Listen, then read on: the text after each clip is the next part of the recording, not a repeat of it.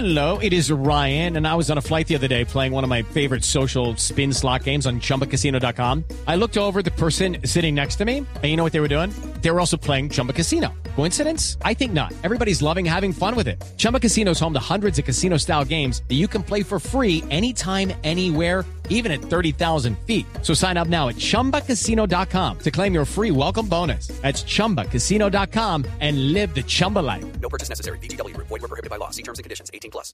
¿Qué se requiere para una buena conversación? Un buen tema, un buen ambiente, buenos interlocutores, preguntarles a los que saben y dejar que todos expresen su opinión. Cada noche encontraremos los ingredientes necesarios para las mejores conversaciones en Bla Bla Blue. La manera ideal de terminar el día y comenzar uno nuevo. Aquí comienza Bla Bla Blue. Conversaciones para gente despierta. En vivo, desde el estudio principal de Blue Radio, en Bogotá, Colombia. Aquí está Bla Bla Blue. Buenas noches. Buenas noches. Buenísimas noches. noches. Ya habido, ¿cómo están? Bienvenidos a Bla Bla Blue, el primer talk show de la radio, pero si usted no lo escucha va a ser el último. Ese es chiste lo estamos repitiendo hace cinco No, no, meses. no, le pedimos a toda la Semana Santa que nos oyeran. Por favor, por favor, aquí estamos firmes, firmes de nuevo en Bla Bla Blue, en la primera hora del programa siempre un invitado que ya está aquí con nosotros. En la segunda hora, bueno, vamos a tratar de hablar en serio a propósito del Día del Idioma. Don Esteban Cruz, ¿cómo me le va? Ay, pero trae la canción, hombre. Bien, bien. Es que esta canción es parte ya del idioma No, universal. después de la Feria del Libro, otra canción, Esteban. Esta ya está muy traqueada. No, no. Ya, gracias por quitar la canción. Remix. Sí. Nah. Eh, señor viejo lesbiano, buenas noches, bienvenido. Muy buenas noches a todos los que están por allá escuchándonos donde quiera que esté usted. Y bueno, acá esta semana va a ser. Por acá. especial y por acá también. Y por allá y por acá. Y, y por donde sea. Por donde Vamos- sea. Vamos a tener un programa Bueno, hoy especial. en la segunda hora entonces usted nos va a hablar de cosas del Día del Idioma, ¿no? Sí, señor, les vamos a contar eh, no solo de nuestro idioma español, sino de otras curiosidades que hay. ¿Sabían ustedes, por ejemplo, que eh, Shakespeare eh, dicen que murió el mismo día, nació, perdón, el mismo día que murió nuestro Gerva- eh, Cervantes Saavedra? Sí, Miguel de Cervantes Sí, Saavedra. pero, Saavedra. sí, eso, eso sí. Sí.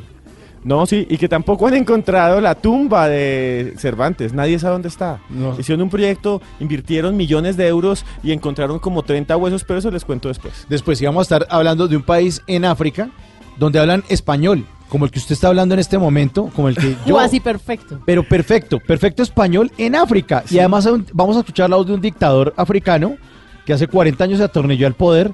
Bueno, por aquí hay unos que llevan como 16... Bueno, bueno, no, vamos a hablar de eso después. ¿Qué Pero sí, eh, y, y están hace muchos años en el poder. Vamos a escuchar la voz de él y parece que fuera cualquier personaje. Y es Colombiano. impresionante. Es sí. impresionante. Porque en África se habla español, porque en Filipinas se habla español y porque también se habla español en Israel. Y vamos a escuchar la voz de los judíos, de los israelitas descendientes de los judíos españoles que hace 600 años los expulsaron.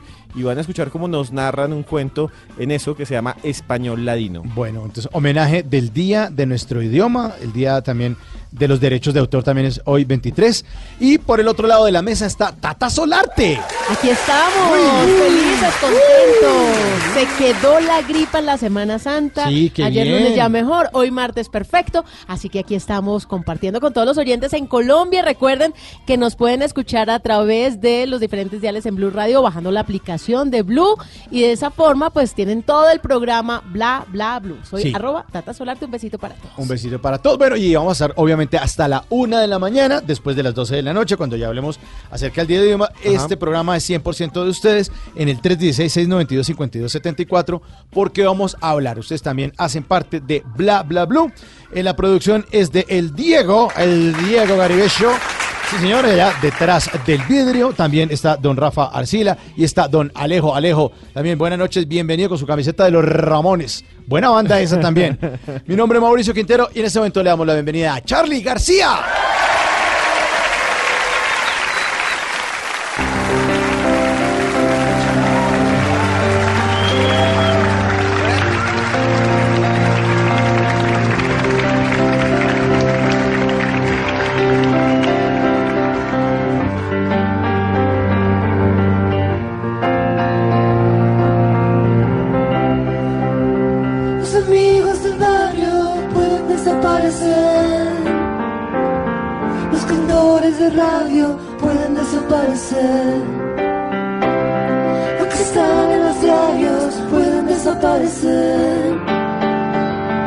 Persona que amas puede desaparecer. Los que están en el aire pueden desaparecer. en el aire pueden desaparecer. Los que están en la calle pueden desaparecer en la calle. Los amigos del barrio pueden desaparecer. Pero los dinosaurios van a desaparecer. No estoy tranquilo, mi amor. Hoy es sábado a la noche, un amigo está en cana. Oh, mi amor, desaparece el mundo. Si los pesados, mi amor, llevan todo ese montón de equipaje en la mano. Oh, mi amor, yo quiero estar liviano. Cuando el mundo tira para abajo, es mejor no estar atado a nada. Imaginen a los heavy metals en la cama. Cuando el mundo tira para abajo, es mejor no estar atado a nada. Imaginen a los dinosaurios en la cama. Nirvana. Un clásico de Charlie García, el Unplugged de 1995, Los Dinosaurios. La canción dedicada a las desapariciones en Argentina. Sí, señor, esa canción es de 1983. Sí, original. eh, original. Charlie García siempre dijo que es una metáfora de lo que sucedía en ese momento de la dictadura militar. Cuando a las personas las desaparecían en cualquier esquina, eh, se las llevaban los militares y algunos lo lanzaban al mar. Entonces, cuando él dice que cualquiera del barrio puede desaparecer, era real y los dinosaurios son los generales. radio pueden desaparecer. Los cantores de radio pueden desaparecer. Los que están en los diarios pueden desaparecer. La persona que amas pueden desaparecer. Los que están en el aire pueden desaparecer. Los que están en el aire pueden desaparecer. En la calle pueden desaparecer. Oh, los amigos del barrio pueden desaparecer. Pero los dinosaurios van a desaparecer. Bla bla blue. Conversaciones para gente despierta. Bueno, me dicen que nuestro invitado ya está maquillado, ya está listo, ¿sí? Sí, ya está lo arreglan, ya lo arreglan. Perfecto. Perfecto. Nuestro invitado es un gran actor, hizo de Freddy en Betty la Fea, ha hecho cine, televisión y hasta teatro de improvisación. Fuera de eso, es un bacán, es hincha de millos y lo hemos invitado hoy, Día del Idioma, porque hasta bien hablado salió también el tipo, sí. Recibimos con un fuerte aplauso al señor Julio César Herrera. Muchas gracias, muchas gracias. También podemos hablar de los eh, Señor. Hasta hace una semana estuve vicepresidente de la Sociedad de Gestión de Actores, entonces, para que vea, podemos hablar un poco del tema también si quiere. ¿Hablamos de eso, Julio César, también? Si quiere, Aquí hablamos de todo. si quiere, listo. Bienvenido, muchas gracias por estar aquí esta noche en Bla Bla Blue. Eh, y usted, usted también es amante de las letras y eso, ¿a usted le gusta leer? Eh, sí, Eh, sí, mire, y metámonos en- también. metámonos en el Sí, eh, por ahí, por ahí estoy escribiendo ahora, pero ¿Pero qué? más como ejercicio. ¿Sí? ¿no? No sé si, si resulte algo con eso después. Pero en Twitter es muy activo. Uy, pero, pero si se han fijado, llevo dos, tres semanas sin escribir. Sí, el, el último que puse fue, ahí les dejo su casa pintada. Uy, no, es que me sacaron tanto la piedra ese día, es increíble. Pero ¿para qué se pone Julio César a agarrarse con la gente? No, es que uno no se agarra con nadie, pero uno escribe azul, blanco, hijo de la garantantas, rojo, hijo de la malpata. O sea, Hay mucho odio, ¿no? no, Entonces, hermano, es increíble, es increíble. Porque ahora tanto odio. Pero ahora. también hay mucho amor. Y hay Sí. cuentas para todo. Ah, no, sí, sí, claro. sí, lo que pasa es que entonces resulta que porque en la segunda vuelta entonces decidí apoyar a Petro, entonces no, que soy petrista. Entonces ahorita ya no, ah, entonces hoy voltearepas. Entonces, Tibio. Entonces, tibio. eh, sí, entonces, ay, hermano, qué Oye, pereza. pero ser cuál es la vaina en las redes sociales. O sea, uno tiene que ser de extrema, porque si no lo vacean. No, es que o sea, es uno horrible. tiene que ser uribista O ultraderecha. si, o si no estoy aquí es que tiene que estar aquí, pero, pero no puedo ir a ver ballenas. No. Sí. O no opinar, que es lo más triste. Lo más triste. Es lo más triste. Lo, lo que pasa es que antes la gente, usted hablaba en medio de comunicación y la gente escuchaba, pero ahora la tiene, la gente tiene voto y tiene voz. Claro, tiene voz, Entonces sí, la aprovecha y sí. en Twitter e incluso van diciendo lo que van pensando y van atacando. Pero entonces estas dos, tres semanitas que he estado sin escribir, entonces se da uno cuenta como, ¿y este por qué escribe eso? ¿Y este otro por qué escribe eso? Como que se calma uno, calma uno un poco los pulgares y empieza uno a ver las hasta babosadas que uno mismo ha escrito y uno dice, uy Dios. Revisa y usted dice, uy, yo escribí esta vaina. Escribe esa vaina, sí. Me dejé ahora, llevar. lo, lo- lo chévere es que van eh, esas dos semanas sin escribir y me siguen siguiendo. Sí, claro. O sea, ¿Cuántos seguidores tiene usted ya en Twitter? No, hay como 140 mil creo, Eso es pero una Eso es hartísimo. Eso es hartísimo, pero, pero no he escrito nada. ¿Para qué me siguen? no sé, no sé cuándo vuelva. No sé, estoy en una Un retiro. en un retiro espiritual. Y además- tuitero. pero, pero, un Pero vuelvo, pero vuelvo. Pero está en un retiro también manual porque se metió un tramacazo. Ah, bueno, sí, le metió un hermano. tramacazo. aquí. ¿Cómo fue la historia? Sí, va- vamos a ponernos en contexto. Pongamos en contexto en la- una obra de teatro en el Sí, de la Floresta. Se llama Betty la Fea. Eh, y entonces eh, el señor Jorge Enrique Abello me dio un puñetazo en uno de los brazos y me dejó un morado horrible. Entonces con otro de los actores, Juan Carlos Yela, decidimos agarrarlo a mansalva, él por la derecha, yo por la izquierda. O sea, se fueron de cacería. Nos fuimos de cacería. Nat Lo Geo alcanz- Wild. Sí, lo alcanzamos a cazar justo antes de entrar a escena. Pero entonces el otro compañero entró pleno y yo la verdad entré con la mano un poquito... eh, eh, no como era, como tenía que entrar el impacto fuerte de No el puño, sino, no el puño de frente, sino como medio la muñeca doblada hacia la abajo. muñeca doblada, hacia- doblada y ahí me jodí el huesito este que no sé cómo se llama, del dedo anular. Ah, madre. De, perdón, del dedo corazón. corazón. Corazón, sí. Eh, me jodí ahí ese huesito. Pues no hay fractura. Entonces tengo que esperar dos, tres un semanitas. tendoncito. Sí, sí. Ah, pero, pero- no hay fractura. Pero entonces por eso es que está calmado en Twitter. Eh, no, señor, porque ahí uno usa los pulgares. Uno usa los, pulgares. Ah, bueno. Oiga, sí, todo lo que se demoraron haciéndole a uno el curso de mecanografía en el colegio. pa' que nada. La los taquigrafía, Ah, ¿qué nada, tal? Y ahora ahora son los solo pulgares. Dos pulgares.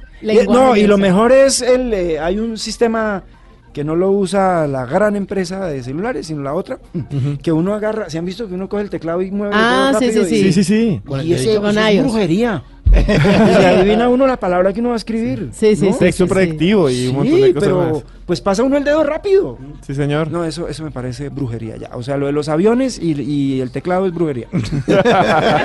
¿Sí o no? Venga, Julio César, ¿usted exactamente en dónde nació? Eh, a- acá en Bogotá, la- eh, pero mis padres a los seis meses eh, de yo haber nacido se fueron a vivir a San Gil. Ah, ya. Entonces mis hermanas sí son sangileñas, yo soy adoptado, yo soy más santandereano que, que, que bogotano, la Pero, verdad. pero es hincha del Millo, no de pero, Bucaramanga. pero es que, a ver, yo empecé a ser hincha de Millonarios en 1978. Creo que en esa época nos ganamos la estrella 10. Bueno, el caso era que había un programa muy famoso que se llamaba Campeones en Acción. Eh, Programa de radio o de tele. no, de tele. ¿De Eso, tele? era, eso iba los sábados. Y ahí yo vi esa estrella y uno de chino siempre se va por el que va ganando. Sí, sí, sí. Ah, Es así. Por eso hay tanto hecha de la América ahorita que tiene Claro. como 30, 35 claro, años. esa generación ahí. Los que vieron a Nosotros, Bataglia. nosotros. Sí, Claro, a- No, pero la, a Gareca. A Gareca. A Eso. Gareca, pero, es, pero es que Tata Sí. es de. Cali. Sí, sí, sí, pero sí. uno va al llano dos. y son hinchas de millonarios de la Claro, América o del Nacional, no más. Claro, porque es que además ellos tienen, eh, incluso Santa Fe, no tanto, pues, no tanto, no tanto, pero es que ellos tienen la fortuna, estos equipos, de no llamarse como una ciudad o un departamento. ¿eh? Entonces, eh, Sí. cualquiera, cualquiera llega, perdón, pero Sí, es sí, así. sí. El Es Junior, difícil como el Junior también. El. Junior también. Menos de Barranquilla ahí. Sí. Entonces, eh, el Junior. Junior, América, Nacional, Millonarios. Bueno, entonces de San Gil, pues prácticamente allá se crió. Allá prá- prácticamente y eh, mi adolescencia en, eh, a media hora de Barranca Bermeja, en un distrito que se llama El Centro. O sea, de la hormiga culona al petróleo. Al petróleo, así es. Raro, Así ¿no? es, así. No, mi papá consiguió trabajo, bendito Dios, y fue para Que Copetrol. trabajaba. Ah, en. Sí, ya es Petróleo. jubilado. Ya. Ya es jubilado. Y se fueron to- todos a vivir entonces a Barranca. a, Barra- a media hora de Barranca. Y pero ese calor allá es bravo. ¿no? Calor tan hijo ¿Y cómo hacía para estudiar allá en el colegio? Sí, yo no sé, pero se hacía. ¿Sí? Sí. ¿Y juicioso o no? No, no. Un vago ni- no, No, no, no solo cómo hacía para estudiar, cómo hizo para hacer la primera comunión con ese traje que le pusieron. Eso fue en San Gil. Eso fue. Primero fue en, en Chiquinquirá. Hay una foto, creo que yo la debo tener en Instagram subida. Sí, sí, sí, ahí la. Eh, eh, es- eh, mi- Es que me estoy y cachetón, ¿no? Gordito, Me está, me sí. está Está claro. repuestico. Repuestico. Y hicieron una promesa, pero yo era un niño muy enfermito. ¿Y qué prometieron No, de todo. Pues mis papás me llevaron a Chiquinquirá, no sé. a- no, mentira, perdón. A la San Martín de Porres, acá en la 50 y pico, en la con 13 acá en Bogotá, a hacer una promesa. Y, y me, me vestían como Don San Martín, y la primera comunión la hice como San Martín de ¿Y Porres. cuál, también. y cuál era la promesa? Si deja de ser tan cachetón y tan gordo. No, para Se- que me recuperara. curaba. Es que era muy enfermito. Sí. Es que el asma me daba duro, hermano. ¿Y por qué? Nada. No, ni idea. Bien. Ni idea. Se ganó ni esa idea. lotería de las manos. Ni idea, sí. Si habláramos de algo espiritual, Luis. Hablamos de espiritual. Luis Hay diría que, que había muchos problemas en la casa, y no sé. Y entonces el bebé lo asimilaba. Ah, Sí, así es. Y entonces después que Barranca y de ahí para dónde? Entonces Barranca, y allá es- estudié en el glorioso Instituto Técnico Superior Industrial. Como diría el, ¿cuál fue? El flecha, culo, nombre de largo para. bueno, no me acuerdo exactamente el texto, pero eso está en el, en el flecha o en eh, bueno, uno de esos de ahí, Ajá. Sánchez Juliao. Y de Barranca, entonces estudié en un colegio técnico y tan clara la tenía que llegué a Bogotá, eh, me presenté a varias universidades y terminé siendo actor. ¿Y, y técnica en qué? O sea, ese colegio era técnica en qué? En- Salí graduado de mecánico automotriz. O sea, que usted le pega la mecánica duro. No. Nada, Si se vara, usted lo arregla. ¿o No, de menos con los carros ahora que hay que meterle un modem, el cable Sí. y el modem y Oiga, a ver qué tiene el carro. Ya no cacharrean los carros, ¿no? Ahora, Nada, ahora cambian la La pieza entera. tarjeta, tiene una Ya, tarjeta. Sí, y ya uno no, ya no carga uno con media velada en la guantera. ya no, uno no carga con el tetero. No, la, Nada la media velada era para la... Para El tetero. Claro. Qué peligro. Se jodía la correa, ¿no? Se jodió la correa, ma- la media velada. Sí. Claro, y, y el tetero era echarle gasolina al carburador y esa vaina se prendía vaina, y a veces la gente se A mi quemaba. papá se le prendió un carro así. Un Sastaba tenía. Fue el primer carro que tuvimos. Mi papá también tuvo Sastaba. Buen carro ese, ¿no? Buen carro. Bueno. ¿El Checo? Yo no me acuerdo de la Checo, Fiat, Fiat estaba ahí. Checo, creo que era por allá. Hasta el perro en esa Sí. vaina. Sí. Oiga, y allá donde usted estudia eso, en Barranca, era como casi todos los colegios de Barranca llenos de iguanas por todos lados y cosas así. por todo lado. Aún. Aún. Aún se mantiene esa linda tradición de iguanas por todo lado. Sí, es es un espectáculo ir al Club Miramar a mediodía a ver cómo las alimentan. Sí, sí, sí. Bueno, ahí ya está. Entonces hacemos pausa. ¡Pausa! Pausa en, en la, en la Historia. En la historia. Bien. Como técnico. Se Sí. viene para, para Bogotá y ahorita nos va a contar Julio César Herrera Ah, sí. qué hizo, cómo ingresó a las artes escénicas. Claro Julio. César Herrera, aquí en Bla Bla Blue.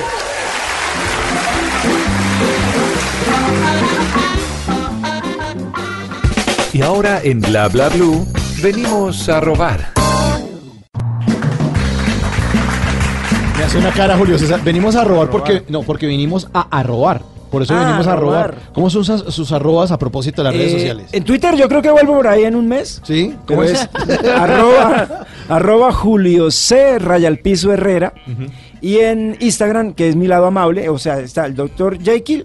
sí, y Mr. Hyde. A ver, ¿cómo sería la vuelta? Entonces, Mr. Hyde está en, en Twitter. En, Twitter.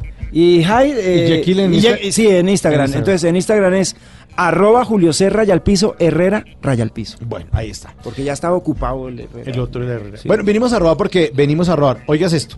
Arroba el de mentiras, pregunta su cuenta de Twitter, dice, oiga, ¿ustedes también les dicen a sus mascotas, no me demoro cuando saben que no hay por ahí cerquita? el perrito le dice, no me demoro. Claro. sí, sí. Bueno, Pórtese bien. pórtese no me bien, demoro. ya vengo. Ay. Arroba MBRH puso en su cuenta de Twitter, dice, la chupa del baño está, es casi tan fundamental para un hogar como el amor familiar. Chupa del baño es clave, la Sí, chupa es baño. clave. Hay diferentes chupas. Hay chupas estrato 6, hay chupas estrato 1. De motor, Sí, eléctrica. Sí, hay bueno. de todo. Vinimos a robar porque venimos a robar. Arroba Caterín por Dios escribió en su cuenta de Twitter eh, lo siguiente, dice, tropezar no es malo, pero enca- encariñarse con la piedra, sí. Wow, profundo, palabras Tiene, tiene problemas ella con esa Sí. piedra. Y este último, eh, un usuario llamado arroba Juanfer Osorio 27 puso en su cuenta de Twitter ese famoso mes- meme que muestra las banderitas que comparan la misma expresión de otros Sí. países y la dicha aquí en Colombia. Sí. Entonces pone bandera de Argentina, hola, qué lindo patio. Bandera de Chile, qué lindo patio. Bandera de México, qué lindo patio. Bandera de Colombia, está bueno para un asado acá. Está bueno. Sí, sí, sí. Venimos a robar porque venimos a robar. Bla Bla Blue. Conversaciones para gente despierta.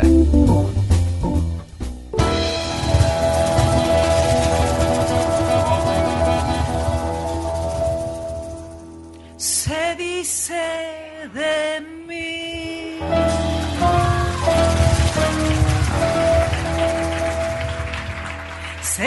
Se dice dice de mí? Se dice que soy fiera, que camino a lo malevo, que soy chueca y que me muevo con un aire compadrón, que parezco leguizamo. Mi nariz es puntiaguda, la figura no me ayuda y mi boca es un buzón. La gente de mí critica la voz, el modo de andar, la pinta, la tos. Critican si ya la línea perdí, se fijan si voy, si vengo o si fui. Se dicen muchas cosas. Sí, señores, la banda sonora de Yo Soy Betty la Fea, pero esta es la, la original que es de Soledad Villamil, una actriz y cantante argentina que ha tenido la oportunidad de compartir el premio Oscar, porque actuó en una película también que recibió el premio Oscar más o menos en el 2010. Soledad Villamil, que también canta eso, que aquí en Colombia obviamente se hizo la versión con Yolandita Rayo. Yolanda Rayo, Sí. sí. Pero, y, pero esa canción no es del siglo XIX. Sí, no, es viejísima. La, canción la es- canción realmente es de 1943. Ah, ok. Eh, es una milonga. Una milonga. Una milonga y la compuso eh, Tita Martelo. Y un señor que la escribió fue Ivonne Pelay. Ellos ya son, ya murieron Pero hace el mucho 40 y tiempo. pico, sí. Sí, Yo creí, era, 1943. yo creí que era más atrás, la verdad. Sí, 1943 y se grabó por primera vez un 23 de julio de 1954.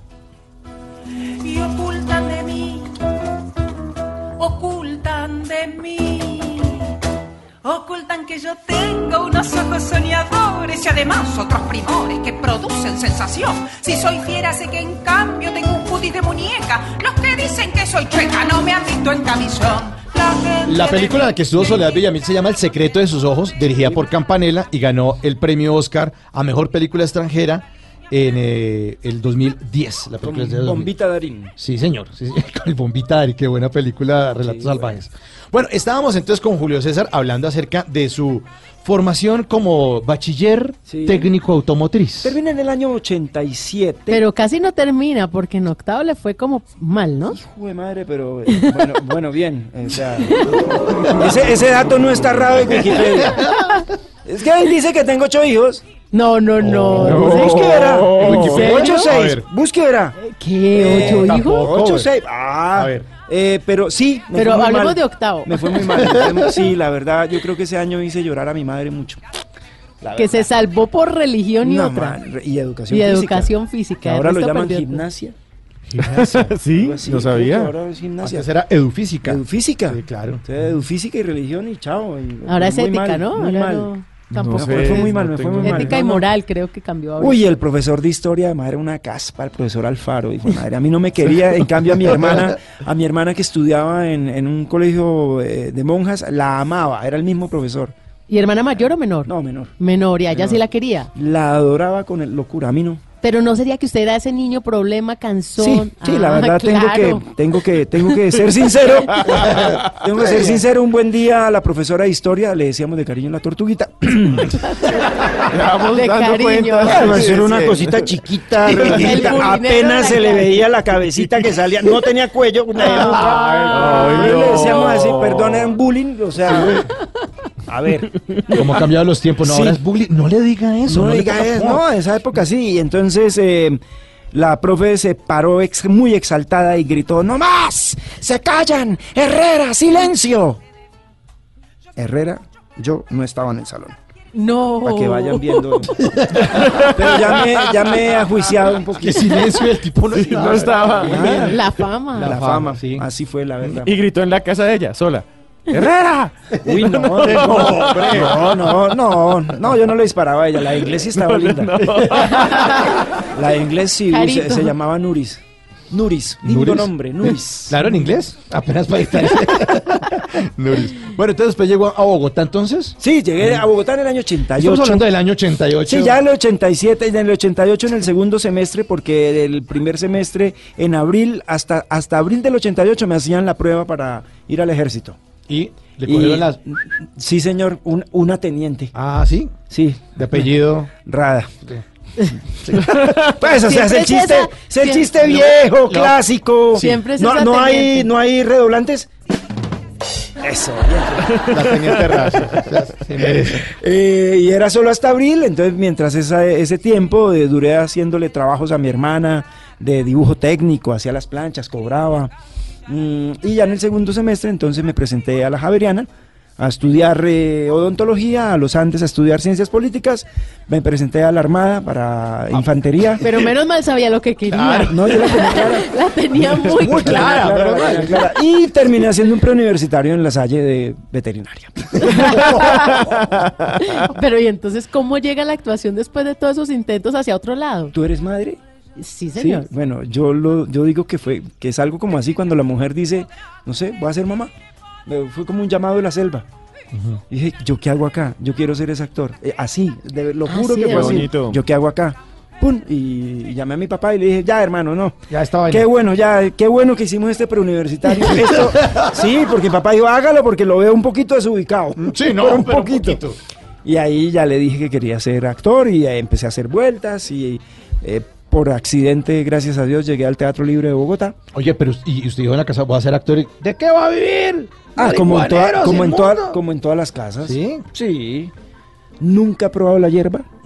Nunca he probado otros tipos de psicotrópicos. No, nada de eso. Nada, se pu- apunta Nada, agua aromática ya. Agüita, whiskycito sí, pero Whiskycito sí. nada de eso. Se toma sus chichas. Sí, a veces, pero nada de eso, no. Eh, como dijo la canción del gran filósofo Diomedes, si vas a ser zapatero, que seas el mejor, si es lo que dice, ¿no? ¿Y, y usted, Señor, sí, eh, ¿y usted en qué época fue mesero? Ah, eso, Ah, ¿fue sí, mesero? linda época. Ah, linda es que tuve dos épocas, do- dos, dos escuelas. Tuve la escuela, no, venga, le explico, tuve la escuela del Teatro Libre de Bogotá, eh, por un lado que es eh, eh, clásica, ortodoxa, donde le enseñan a uno todas El las método. vertientes teatrales. Los rusos. Los rusos, sí, claro, pero completamente basado en el teatro del arte, en- don, don Stan y Redoblantes. Son dos grandes eh, autores eh, Stan soviéticos, Stan y Slasky. Otra vez, Stan y Slasky. Gracias. Y eh, a la par, pues yo estudiaba, estudiábamos con, eh, con Marcela Benjumea y con Ernesto Benjumea, pues los hijos de Don Gordo. Y Don Gordo en esa época tenía la maravillosa Casa del Gordo. eso era lo más. Eso era lo más. Mire, yo de verdad que tuve dos escuelas, porque mientras por un lado tenía este, este lado clásico, estaba el otro comercial, y Don Gordo es uf, fascinante. eh, era, era, era fascinante esa época en la casa del gordo, viéndolo cómo, cómo hacía este tipo de trabajos. ¿Pero usted actuaba allá o era mesero? No, yo, yo entré lavando losita, sí. luego fui el asistente del, del bar y de ahí entonces pasé a auxiliar de mesero, luego a atender el- con la charola a la mesa, eh, luego pasé a ayudar a administración y ahí un día Julio Sánchez Cócaro no pudo ir a la obra ese día y entonces con Ernesto, "Eh, no, nosotros nos montamos. Y nos montamos al escenario porque como veíamos la bendita obra todos los días, no la sabía, sabíamos. claro. Y así también terminé actuando. Y le fue bien en ese debut. Sí, la obra se llamaba Cantata para una patria boba. Ahí hice de India, me tocó ponerme faldita de India Catalina. ¿Así? Sí. Bueno, y, y, y entonces- además me tocó cambiarme el nombre. ¿Por qué? Porque eh, en la escuela del teatro libre nos prohibían hacer otro tipo de trabajos. Ustedes ya saben, ortodoxa, cerrada. Teatro. Teatro, no, no No se se va a vender usted en un café concierto en la casa del gordo, no. entonces, Eso es para esa época, Don Gordo nos puso, a mí, a Ernesto le puso Carlos Plaza. ¿Y Con usted? el gordo Benjumea, Carlos Plaza y Tito Neira. Tito Tito, Neira. Tito Ne- Neira. a- alias Tito Neira. alias Tito Neira. También caerán. Sí, alias Tito, Neira. imagínense. Pero bueno, lindas épocas, hola, buen ¿Qué recuerdo. año, ¿Qué año estaba ocurriendo? en Eso es- ocurría el año 91-92. Constituyente del 91. Sí, cómo no, esa época brava, esa época violenta, 92-93, un día llegaron buscando a alguien por ahí el bloque de búsqueda. Uy. Eso, ese show se acabó a la medianoche. Sí, claro. Sí, eso fue. Ah, está un cliente por ahí. De... Sí, había un cliente sospechoso. Sí, sí, sí. Eso fue fuerte. Uy, esa noche fue fuerte. Y, y, es cliente sospechoso, les gusta el teatro, les gusta. Pero es que, pues es que, uno- es que en esa que época, no. pero es que la Casa del Gordo era un sitio muy Sí, era top. muy top. Sí, y, y- sí, y de la- verdad. mire, de verdad, la, el, el mejor churrasco que me he comido en Bogotá me lo comí allá. Nunca Venga, más ¿dónde lo volví a era la probar. casa del gordo? ¿En qué En la- parte? actualmente está construyendo un edificio ahí. El 90 con 15 Sí. detrás de la ETV. Sí, de unas oficinas de la TV. Ay, eso en antes. Bogotá. Y, y años atrás eso era una bolera. Mm. Y era la famosísima casa del gordo. Sí, Famosísima tenía la casa. reconocimiento Famosísima. nacional. Pues entraban 600 personas en una noche a, a ver. Eso era. Llegaban y había bandita, suave, jazzito, latincito, latin jazz, dele, la gente comía. A las 10 de la noche, Don Gordo, pum, apagaban luces, pum, se abría el telón, un teatro, el hijo de madre, 12 metros de proscenio, de boca, y de fondo tenía como 9, 10 metros, era grandísimo esa vaina, y hacía su, su show. Terminaba el show y arrancaba una orquesta, ni la berraca. Y luego a las 2 de la mañana había presentación de un grupo de que entre otras se presentó allá Julio Sánchez Cócaro con, con sus hermanos, un grupo que se llamaba Tic Chamaga, que eso era como Timisa, Chapinero, pero era de música andina. Y Garcés Navas, Pero- ¿no? Sí, una joda así, pero ellos le pusieron Tichamaga. Qué buen nombre. Bueno, ahora que estamos tirando acá. usted- Garcés Navas, Garcés Navas, claro. Oiga, ¿usted le gusta tirar? Eh, Sí, claro. No, no, caja, caja, caja, caja. Caja, sí, sí, sí, sí. Sí, Ah, sí. bueno, porque mire, ahí está la cajita de Tata Solarte. Ah, No era el perfume, era la Ah, cajita. sí, creí que era un Ahí perfume. hay unos papelitos adentro. Oh. Y lo vamos a ir sacando de a uno y nos vas contando qué va saliendo. Bueno, entonces, ¿y Listo. y todo? Sí, Sí, sí. Bueno, listo. Rararán. Ah, Salió una. A ver, ¿qué salió? Uy, aquí esto está mal escrito. ¿Por ¿Qué? qué? No, no, hay que, hay que ¿Por regañar qué? a la que A ver, escribió ahí esto. le paso el, el la D. es- Freddy es doble D. Freddy doble D. No, Sí. pero es que si uno se llama Freddy Stewart. No, no, perdón. Y el Stewart, el Stewart no es con T. ¿No? No, es con D. No, Ah, no, estamos... Freddy ya le enseño. Stewart. ¿Y por qué Freddy Stewart? Porque porque usted Estábamos ha hecho grabando. papeles de profesor, de detective, de abogado, pero el Sí. que más nos ha encantado Ah, no, es el de Stewart, mensajero. Y el Freddy Sti- el Stewart nació como dos meses después de estar grabando la, la novela, no fue por, no fue por Fer. Eh, él se llamaba Freddy. Ah, Freddy el personaje era solo Freddy, Freddy listo. Contreras, sino que un día estábamos grabando en un hotel un desfile de, de Comoda y yo era, pues soy muy amigo de, de un chef que en esa época trabajaba en ese hotel. Y duramos grabando ahí como dos semanas. Claro, al corte, pff, corra para el restaurante. A taragar allá. A taragar allá con el amigo. y entonces yo veía, un buen día tenían un boleón y el berraco. Y yo veía que este man gritaba, ¡La Stewart! ¡Llamen al Stewart! Pues ya el man que lavaba los tenedores, el que organizaba los platos y todo. el Stewart. Y si ustedes se fijan en la Liga Premier, los manes que están de espalda, los de amarillo, atrás dice Stewart, el man que está como el de oficios varios, supongo yo que El es. todero El de la cocina. Y entonces yo dije, queda, Freddy Stewart. Y ahí se fue para adelante Ah. Freddy Stewart. Pero no era inicial, vea pues. Pero bueno, a usted ese personaje le cambió la vida. Eh, casa, carro, beca. Sí, eh, claro. De esas, de esas cosas que uno como actor siempre está pidiendo que llegue, que el, que el universo le dé a uno. Pues fíjate, han pasado 20 años y seguimos comiendo. Siguen al aire, están en la obra de teatro. Estamos en la obra de Y- teatro. Y, lo han hablado ustedes, se imaginaron ese éxito de Betty y todo la, lo la que... verdad nunca, pero pues gracias a Dios pues ahora disfrutamos de, de eso que les decía ahora, que uno, uno pide al universo que llegue algo así, pero resulta que hay unos compañeros como que les llega algo así y dicen, uy, no, no más, y salen corriendo disparados. Carajo, qué bueno poder uno trascender con un personaje. Sí. Y no solo Eh, en Colombia. No, es no, que no, no, fue no, una no, obra locura. mundial. Ahorita con la obra, ustedes no se imaginan lo que fue eso en Centroamérica, fue maravilloso, o acá en Bogotá. Cada vez que sale uno, mire, la obra nosotros la empezamos a ensayar y solo hubo una parte de la obra donde con Mario Rivero, el director, dijimos, aquí hay que hacer pausa porque la gente va a aplaudir. y es cuando aparece por primera vez en la obra Betty. Entonces se organizó eh, en ese momento para que la gente aplaudiera. No, no, esto es La desde locura. que sale el primer personaje hasta el último, esto es guáquetele, aplauso, aplauso. Yo la verdad nunca había tenido esto en, en las más de 40 obras de teatro. nunca, nunca había sentido lo que se siente haciendo Betty en teatro. Bueno, y, y en Argentina usted fue protagonista, primera plana, también debido a esta fama de Freddy. En, en, en, en Argen- no, de aquí En diarios, lado, en pues, toda parte, lado, pero sí. siempre era por Freddy. Siempre por Freddy, sí. Gracias a Dios. Ahí se le tiene su, su cariño guardado a este man. Claro. El Hincha de. Santa Fe. Ah, no, imagínese. Hubiera grande. podido crear Rappi en esa época. No, es que, pero es que, me, sí, imagínese. Sí. No, se, alcanza- se alcanzó a hacer, vea. Hice publicidad con Freddy para un importante cablero, importantísimo cablero, una importante empresa celular de Ecuador y una importantísima bebida azucarada en Guatemala y lo hice en quechua. Ah, no. Buenísimo. buenísimo. No, ¿verdad? hoy hubiera Nos sido la imagen. tres días grabando esa vaina Sí, porque yo era, ¿cómo es el texto? Pere? Y otra Y dele, no, sí. hubiera- hoy hubiera sido la imagen de Rappi. Sí. Claro, ah, y sí. acá también en Colombia de otra importante empresa Ah, celular. Qué bueno. No, pero muy bien. Siguiente papelito. Siguiente papelito, Julio no sé, César. el que venga. Sí, el es que que- venga, el que venga. A ver. Lo veo quedado, hermano.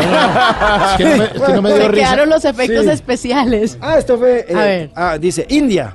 Sí, pues Uno, llevo, uno va a la India. llevo con ella 19 No, años. no, no, no, no. no, ¿qué no pasó acá? Ah, Uno, ¿cómo uno va a la ¿Cómo India, uno va a la India y se enamora o la odia. ¿Usted cómo le fue? Y espiritualmente, ¿qué Bueno, tal? eh, pues mm, no a la India, al lado. Eh, estuve en, en Nepal, en, en Nepal, en, eh, ahí en China, ahí en el Tíbet, en Bután. Bután es una cosa. Mire, el que pueda, por favor, vaya a Bután. Pero es que eso es muy caro irse hasta allá, ¿no? Ah, eso no se me dan gastos mío. sí, eso no me dan gastos mío. El que va, el que puede ir a Bután, por ¿Pero por favor, qué? A ver, vaya, porque por es qué. un es un país mágico, enclavado, qué bonita palabra, enclavado en, en los Himalaya. Tan solo tiene millón y medio de habitantes. Todo el país basa su economía en la felicidad. El Producto Interno Bruto es el- se mide el Producto Interno de la alegría, de la felicidad.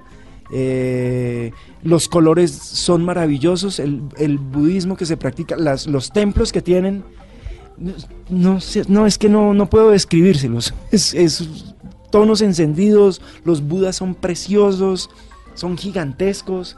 Es un país donde además hay pipis por todo lado. ¿Cómo así? ¿Cómo así? Hay pipis por todo lado. Si quieren, googleen ya. Bután, pene. Y- Pongan. ¿Y qué sale? Pues es un país donde adoran la fertilidad. Busquen. Ah, por eso, por es que es el más feliz. Pues yo creo, pero andan unas cosas así eh, ¿Sí? en las paredes de O las, sea, los murales, en los murales, en las puertas de las casas y además en pleno orgasmo y peludos. ¿En No serio? le estoy diciendo mentiras. Y, y bueno, Pues- fue un viaje muy lindo, un viaje que hicimos con Aurelena Prada, otra, otra actriz colombiana, que íbamos a una reunión a Lisboa y dijimos... Hagamos la U en Bután, por ejemplo. Hagamos la U en Bután. sí, cerquita, Y dice, vámonos. Lisboa y sí, teníamos reunión, no sé, el 28 en Lisboa y dijimos, vámonos desde el 4 para Bután. Camine pa' Sí, para Nepal. Y terminamos mal. en Katmandú eh, en el 2014, si mal no estoy. Qué buen viaje. Terminé una película con Harold Trompetero, la de Por mis hijos lo que sea, y a la semana, ¡pum! Volé Ah, completamente calvo, espíritu. O sea, Ya estoy viendo, las señales de tránsito, por ejemplo, son en forma de penes. Bienvenidos, voltee, gire. Mira, todas las ¿ves? señales. Todas las señales. Y, Son- y- y chorreando la baba y todo, vea. Sí, ya, sí, ¿qué sí. Hay un templo, hay un templo buenísimo. Al lado de la ventana está pintado. con- Allá es arroz, turismo y pipí. Entonces hay un templo, hay un templo en el que tú vas y hay un monje budista. ¿Y qué Es un- quiere? es un- ¿Disfruta qué quiere? No, ¿Arroz, no, no, es que el templo, no, es que es un templo, es un templo de la fertilidad famoso allá en Bután y entonces el monje budista te saca un, un miembro El como, de el él. del, como el del negro del WhatsApp y te, lo, y te no. lo- y te lo pasa por todo el cuerpo para que para que tengas eh, fertilidad y puedas procrear. Pero, pero usted se va a hacer eso allá y aquí se lo va a hacer nacer y no se deja. No, aquí sí lo hago el otro, pero No. aquí no se deja hacer eso. Mejor vamos con el último papelito. a. Ah, la Venga, India, pero, sí. pero ¿no? espérese, ¿qué, eh, qué le sirvió a la parte espiritual todo esto? Eh, Pues, pues, imagina cantidad de pipí. Por eso la quedó mire, la el verdad, mensaje. la verdad, la verdad, yo quedé más, más que la parte espiritual, que es, que es bellísimo ver, fue buenísimo porque el día que estuvimos en, en el Tíbet, eh, que estábamos en el Potala, que es el, el templo, el templo por excelencia, pues, del Vaticano del, del budismo, fuimos con Auralena y empezamos a, a darle la vuelta y veíamos que toda la gente venía enfrente de nosotros y nos ve, pero una cantidad de gente, y Dios, debe ser que están saliendo del trabajo, porque eran como las 5 o 6 de la tarde y llegamos a esa Hora hora. pico. Hora pico. Y nosotros íbamos caminando y la gente venía y yo dije, "Jue madre". Bueno, para no alargarle el cuento, al otro día nos enteramos que nosotros íbamos en contravía. O sea, la gente venía, estaba dándole la vuelta en, en- en- ¿En círculos? en círculos con las manecillas del reloj, porque hay que hacer los mantras y hay que hacerlo en esa dirección y nosotros íbamos al contrario. Con la O colombiana. Claro, el sí. turista. Ay, eso sí, claro, el turista. Y, y pues también un, choque muy fuerte ver cómo la, la cultura china eh, ha invadido a la, a la cultura tibetana. Entonces es un pedacito del Tíbet rodeado de toda la tecnología china. La fortaleza. Sí. Sí, señor. Listo, Bueno, el último papel. Último Ah. papelito, a ver. Más, hay uno más, no me había, no me había dado de cuenta. A ver. Ahora sí de la India. Ay, qué malo. ¿Qué dice ahí? Dice profesor enamorado de su alumna. Yo, esa no fue alumna mía. Ay, a ver, venga, le explico. ¿cómo es la bien la historia? historia. Corría el año 90. Yo me gradué del Teatro Libre en el 92. En el 93 hice todo un año de teatrero. O sea, viajando por el país. Reconociendo el universo. reconociendo el universo. En Ruana. En, Rua- en- no, y en calor, porque allá en Barranca también llevé al grupo. Pero llegó, llegó octubre y, güey madre, y ahí la plata ya empezó a faltar. Y entonces, eh, pues como yo había trabajado en la Casa del Gordo y en esa época, pues, pues sigue todavía casado con ella, con doña Liz Yamayusa. Ella era la directora ejecutiva de, de, de, mm, de Coestrellas. Sí, la programadora. Y entonces ella me dijo, cuando le falte viene, se reía. Eso le- porque uno cuando sale de actor uno dice, Sí. esto, mi vida y ahí. Transformar el Y universo. cuando faltó la plata para el bus, pues tocó. Doña, doña Liz, que sí. Que tiene algo por Sí, ahí que me tiene bote. algo. Claro, mijo, baje y hable con Mima, Mima Enríquez, eh, hermana de Jacqueline Enríquez, que en esa época era la asistente de dirección de una serie que escribió Fernando Gaitán que se llamaba La Fuerza del Poder. Ahí arranqué yo, ahí hice mi primer trabajo en televisión. Y en el 94 muere el maestro Jaime Botero. Ramsés Ramos era profesor en la Academia Charlotte. Y con la muerte del maestro Jaime, ¡pum! hubo desbandada y entonces Paco Barrero, que trabajaba ahí, que en paz descanse también, ya murió, abrió su escuela, se llevó todo un poco de alumnos de allá y entonces Ramsés nos dijo a Marcela, Catalina Botero, que fue la primera esposa de Ernesto, eh, Alberto Cardeño, vengan para acá, necesitamos profesores. Y llegué en el 94 eh, a la Academia Charlotte. Y para el segundo semestre llegó una niña muy linda con blue jean y un body rojo, con un pelo divino, costeña, unas nalgas divinas también, y pues uno, pues uno ¿qué Llamó la atención. Llamó la Si atención. uno era aquí en el altiplano con eso, sí. Sí, llamó la atención. Y, y ahí conocí a Aida en el 94, eh, pero solamente le di clases una vez, y solo por- porque Ramsés no fue ese día. Entonces lo reemplacé. Pero solo le di clase una O sea, vez. no fue romance alumno-profesor. No, no, no, solo una vez. Y ella terminó, ella terminó sus clases en sus estudios en la Charlotte y de ahí yo le dije, mija, si quieres ser actriz de verdad, hágame el favor. Aquí estos dos años le sirvieron como preuniversitario, tenga la gentileza, ¡bum! y se fue para el Teatro Libre de Bogotá y estudió cuatro años más allá. Nosotros llevamos, eh, ella ha estado conmigo eh, en las buenas, en las malas. Sí, más en las malas. Y No, no, en las Micaela buenas. llegó Y, y después. Micaela, Micaela, ¿hace mi- cuánto? nos casamos en el 2001, ahora el Sí. 26 de mayo cumplimos 18 años de casados y Micaela llegó en el 2005. Ay, Qué qué, belleza. Y ya la niña tiene 13 Además años. debe ser muy extrovertida porque mamá, actriz, Más papá, seria, eh. ¿Sí? actor. Para el otro lado Y le salió. Sí, hermano, más seria, pero, que tiene su humorcito Y y, le sale tiene... ingeniera ahorita con otra cosa que No, hacer, no, no, no, no, no, está dibujando. Contadora, no, está- No, tiene que ser artista No, por está dibujando muy chévere, ¿sabes? Está dibujando muy chévere y además hace, hace caricaturas, entonces... Y, y- y, pues la verdad, esa niña, a la edad que tiene, pues ha leído más que yo, güey. Sí, muy bien. Y ya sabe inglés y está aprendiendo francés, esos chinos ahora... Tienen otro chip. Sí, ya. Estamos esta noche en Bla Bla Bla con Julio César Herrera. Aquí está la banda sonora de Perro Amor, una canción que cantó Dana García y Oscar Borda. Y ahí trabajé también. Sí, señores, ¿tú usted? Perro Amor.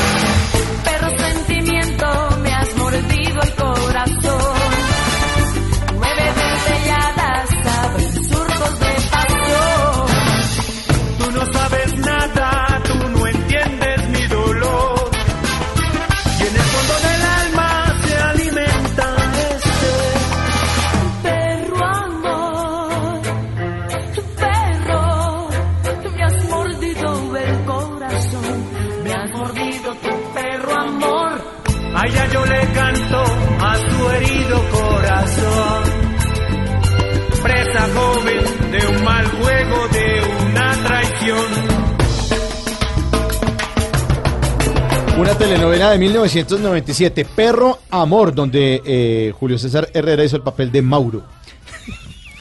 Era un, era un dueño, era como el dueño de un reinado, una vaina ahí donde se presentaba Ana María Orozco, de reina. De reina. Sí, pero no me preguntes más porque no me acuerdo. No pero- tengo ni idea. Pero, pero esa, Pero, telenovela que fue de Sempro fue también eh, la conexión de muchos actores importantes. Sí, pero, pero fíjate que donde realmente, así que yo haya tenido un papel como de reparto, Sí. eh, fue en tiempos difíciles. Ah, claro, Y que también tiempo- era de Sempro. Claro, sí, era- ahí fue mi Sí. coestrellas y Sempro. Y Sempro. Ahí sí, se sí. empezaron a hacer los primeros pinitos. Y qué buenas historias. Qué buena- Uy, las de tiempos difíciles son buenas. Ah, esas tiemp- Sí. Lo que pasa es que tiempos, tiempos se enfrentó con la mujer del presidente. Que también Ah, quedó que Robinson también. Díaz. Esa vaina, pues eran, Mauricio Miranda. y- eran dos, eran dos series muy, muy buenas, muy, buenas. sí. Bueno, lo invito ahora al Testeban con Esteban Cruz. Le tiene un test. Hágale. ¿Listo? ¿Preparado? ¿Y eso es Bueno. que una palabra y dos o qué? O- No, esto es así, señor. ¿Y con corchada y todo? Es que, Sí, claro, claro, es claro, que el profesor Esteban Cruz, o A sea, ver, yo, sí. ha estudiado durante años eh, eh, el universo profundo de las costumbres colombianas y No estamos, sí, no estamos Costumbres- Pre- pregunta, respuesta rápida y todo. col- costumbres, costumbres culteranistas. Ah, ok, con Bueno, respuesta múltiple. Digo, Sí, Vamos así. Yo le hago una pregunta y va a tener tres respuestas y puede responder. Este test es especial. ¿Usted conoce de la urbanidad de Carreño? que si yo gozo de la urbanidad Sí, sí, Carreño, eh, sí, claro. Pues esto es esto es la urbanidad de Carroña. Porque es que aquí en Colombia hemos olvidado un montón de cosas como bañarnos con totuma. Hemos olvidado, por ejemplo, limpiarnos con jabón de bola y muchas cosas más. Limpiarse con periódico. Con periódico, sí, y las muelas para que brillen, para que uno llegue No, así Esteban, ¿qué es eso? a decente. Bueno, entonces el test va así. A ver. Cuando llega un desconocido a un despacho, se le debe de atender con la siguiente recitación. A. Bienvenido sea el doctor o la damisela. B. Perdóneme, pero discúlpeme. C. ¿Y usted a quién lo dejó entrar, hermano? Bienvenido sea el doctor y la damisela. Eso, bien. Yo pensé que iba a poner la B, la, la de No, no, perdóneme, porque el perdóneme, discúlpeme. pero discúlpeme es por algo. eh, si estamos hablando de Freddy, no, no. no. Freddy, Freddy saludaría. Buena, la damisela, ¿cómo es? Buenas noches, ¿qué tal? Bueno, señores, y viene la segunda y última pregunta. Ah, en esta urbanidad de Carroña, Sí. Al tomarse aguepanela caliente, se debe A. Sorber con fuerza en modo abuelo. C. Soplar sin miedo a que huelen escupos. D. Darle vueltas al líquido hirviente con un mogollón o una garulla. No, sorber, sorber a la abuela. Al modo abuelo. Sí, muy bien, eso, muy bien, muy bien. Oiga, pero este test estuvo muy raro, ¿no? porque tenía solamente dos preguntas y, en, y en la segunda decía A, C y D. O sea, no había opción había B. Es un orden culterano. Sí, no. Culterano. Culteranista. Lo voy a, a invitar más bien a que se instruya con Francisco el matemático, señor, que está revoliático. Alcides Díaz con otra sabrosura.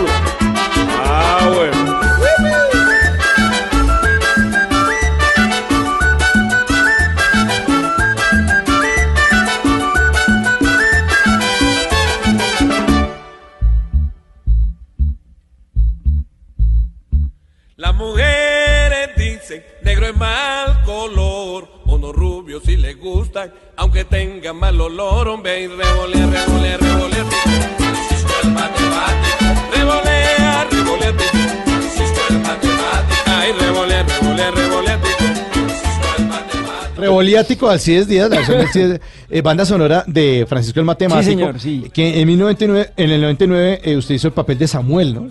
Eh, eh, no, pero, ojo, en ¿O el, quién no- era? en el 99 empezamos a grabar Betty.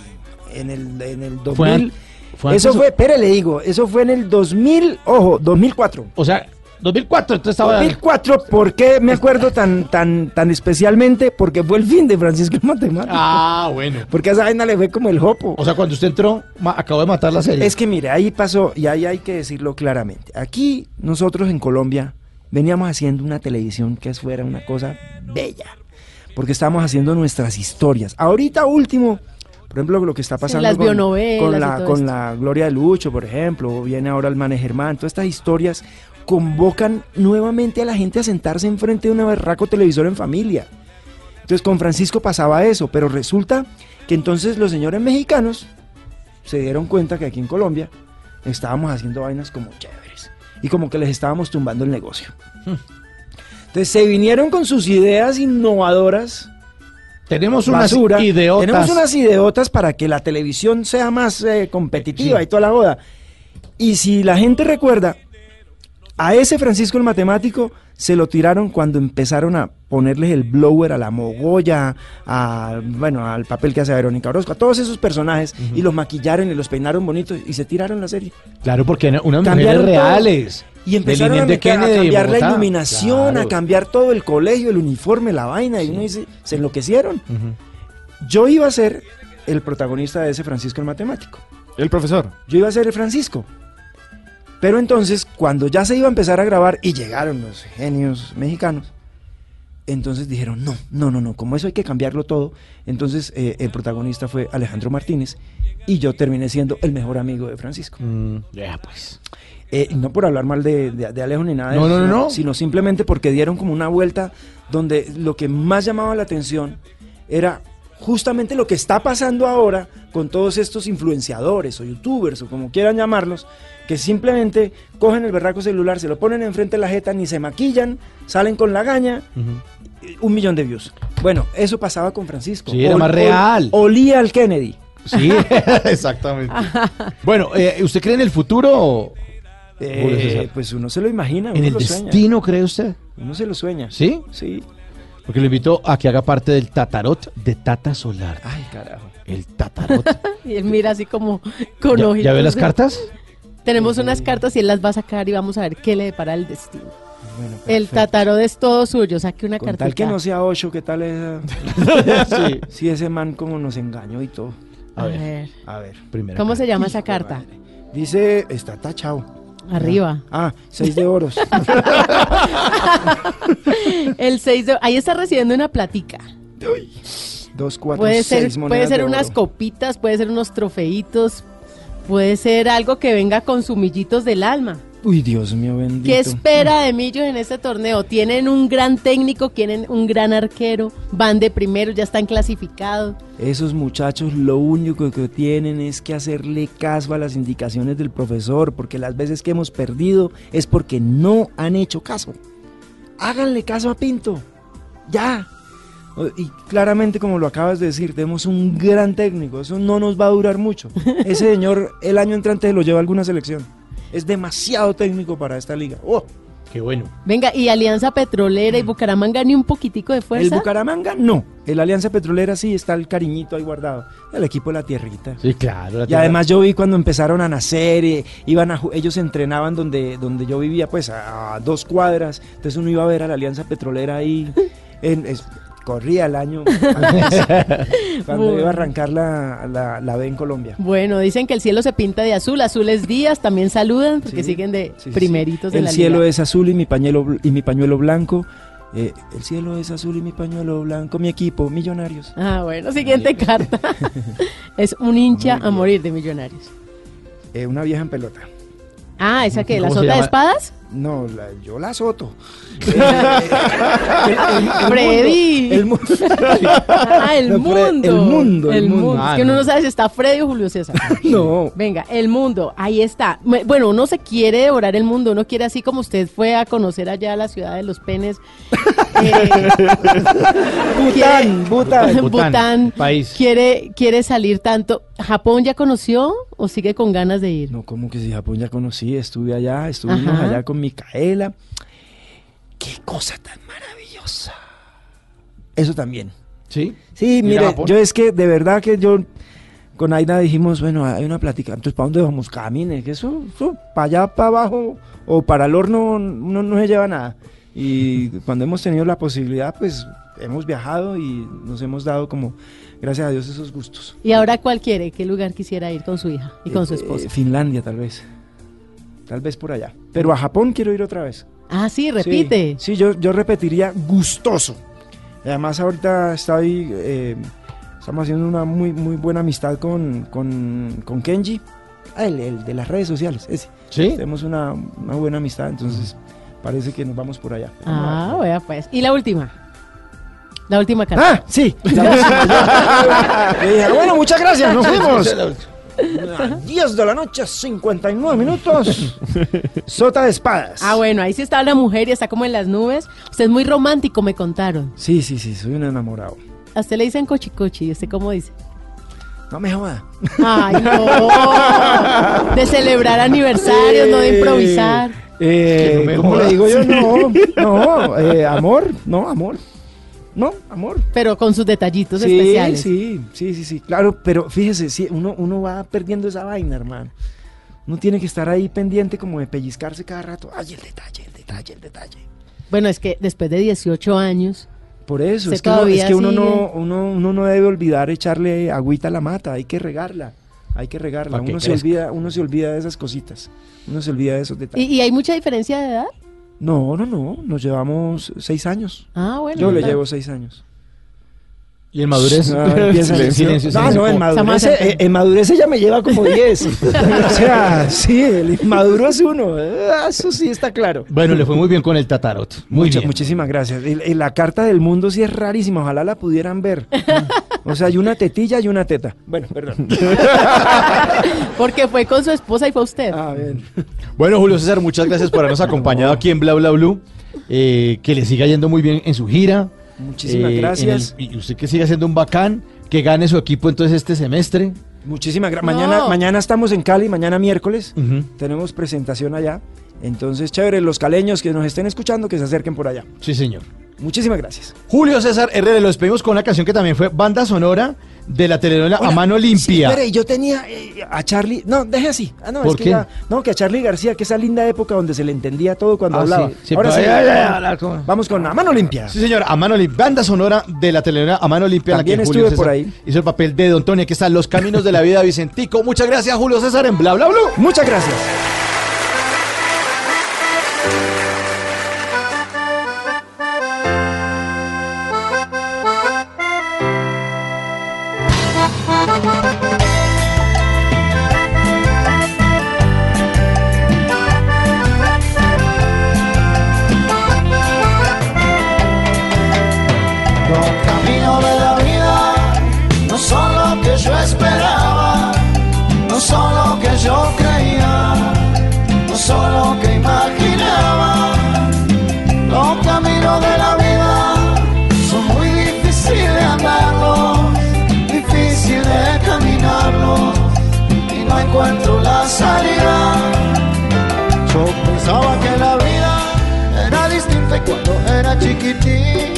Yo creía que las cosas eran fáciles. ¿Cómo hacer que mi madre preocupada se esmeraba por darme todo lo que necesitaba? Yo me doy cuenta que tanto así no es.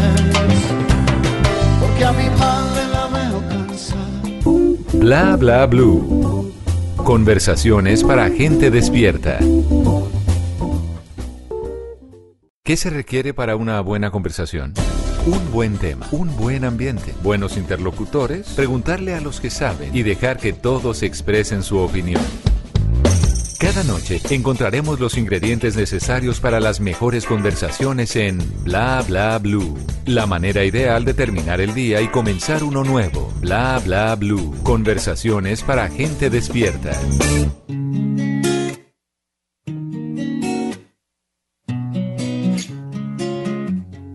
Fue coincidencia encontrarme contigo. Tal vez esto lo hizo el destino. Quiero dormirme de nuevo en tu pecho. Y después me despierten tus besos. Tu sexto sentido sueña conmigo. Sé que pronto estaremos unidos. Esa sonrisa traviesa que vive conmigo. Sé que pronto estaré en tu camino. Sabes que estoy colgando en tus manos. Así que no me dejes caer. Sabes que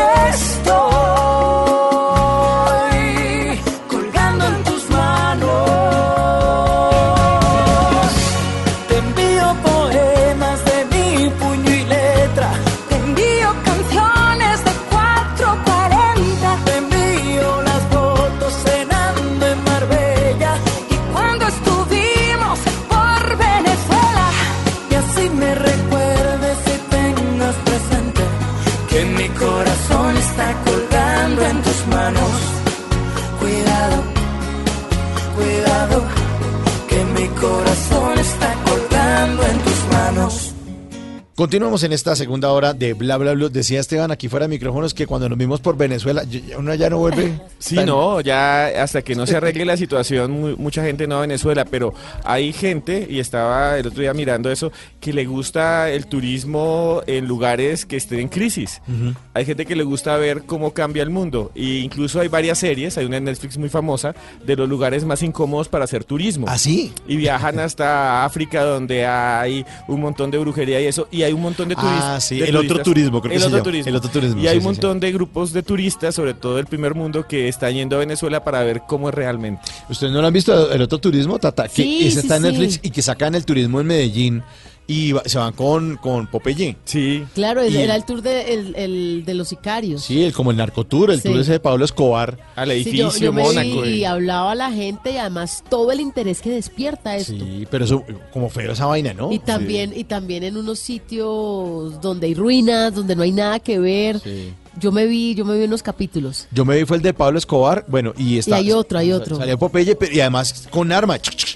Sí. El periodista pensaba que lo iban a matar. Dijo, no, pero no, tranquilo. No, es que vos coges el revólver ahí, y el man con un susto, o sea, de corbatín la estuvo ahí el periodista. Qué susto tan Sí. berraco. Pero en Venezuela la gente está yendo de turismo porque tengo entendido que Isla Margarita está muy barato. También. Claro, al momento de hacer el cambio, por ejemplo, a nosotros los colombianos nos sale muy económico.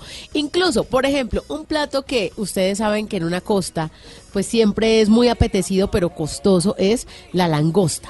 En el centro del país, pues es más cara todavía. Sí, claro, es una fortuna. Pero usted consigue en Isla Margarita una langosta, al cambio nuestro serían dos dólares. Entonces, una langosta por siete mil pesos. No, es demasiado barato. Y lo mismo, Sí. eh, me contaron, porque no he ido, que se fueron con toda la familia, eran cuatro Sí. personas, y que si se gastaron 500 mil pesos en tours, fue mucho, fue exagerado. ¿En serio? Imagínense, en- mientras acá uno, incluso se queda uno en la ciudad y gasta más. No, pues esa plata es un solo tiquete. que- a- En a- cambio, allá ciudad. está lo- el tema de los tours, el tema de la alimentación, de los restaurantes buenos, está muy económico. No, y me contaba también un amigo que estuvo en Isla Margarita, me acordé, Tata, ahora que usted estaba hablando, también se fueron cuatro, la- tipo con la familia, y me decía que eso, lo de la langosta. Estaba impresionado, pero me decía que, eh, bueno, estaban comiendo ahí tanto, oiga, ¿me puede vender otra porcioncita de arroz? No.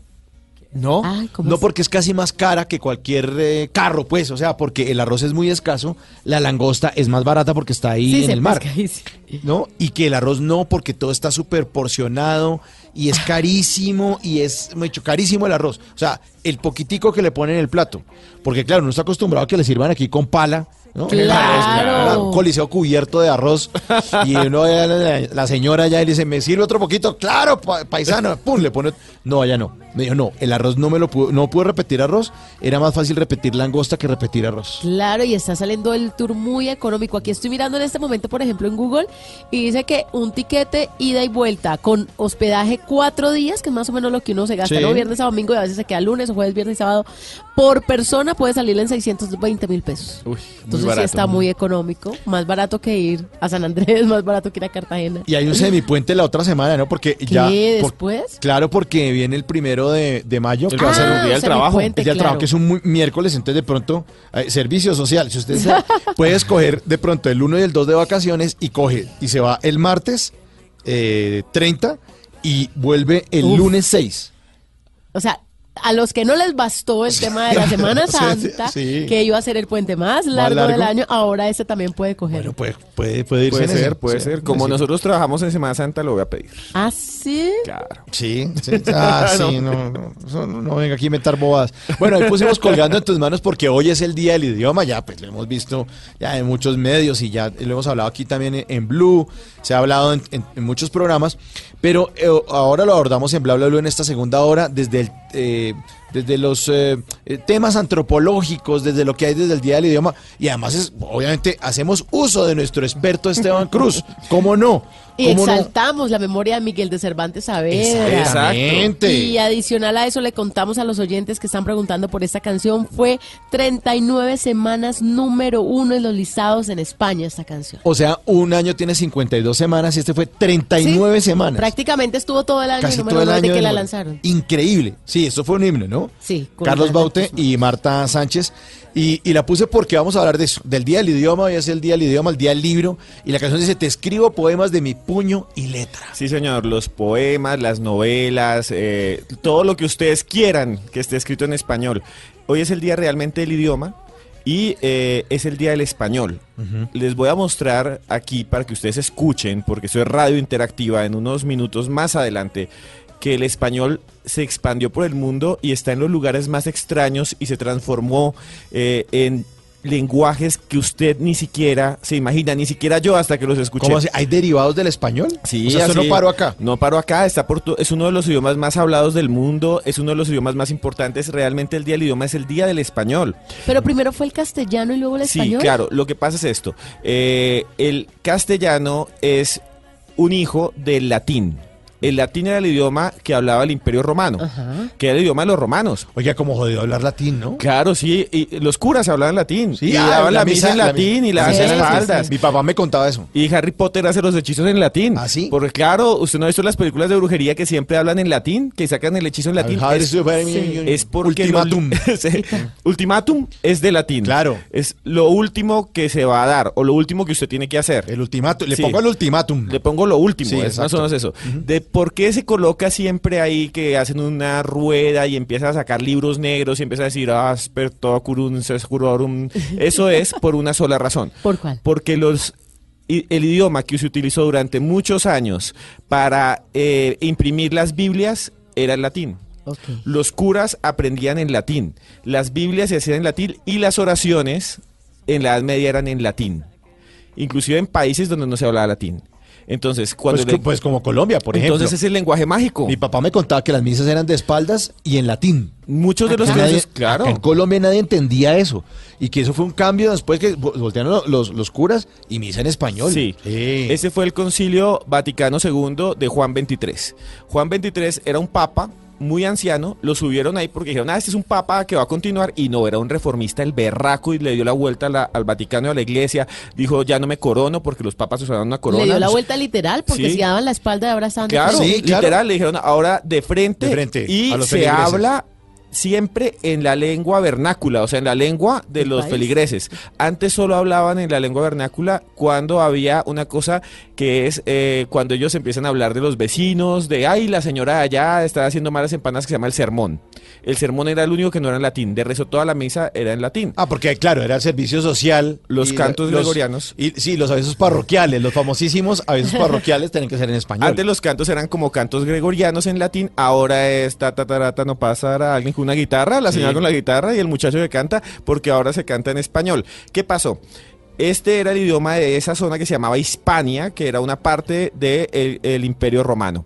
Cuando el Imperio Romano se cayó, llegaron unos que eran los eh, bárbaros, y los que llegaron allá eran los astrogodos, que eran unas tribus bastante salvajes y fieras, pero estaban muy desorganizadas y llegaron los árabes y los dominaron. Llegaron desde, desde la tierra de Mahoma, de Mohamed, que es lo mismo, Mohamed y Mahoma, llegaron e invadieron todo el norte de África, cambiaron a todo el mundo y se subieron allá arriba y durante 300 años gobernaron casi toda España. Por eso cuando usted va a España encuentra un montón de ciudades que son igualitas a las de África o Arabia Saudita. Si usted va a Riad, al Riad, que es la capital de Arabia Saudita, y va a Toledo, España, son igualitas en el centro que se llama La Medina. pintadas, parecen hechas a mano. Claro, son la Medina, la Medina se llama el centro.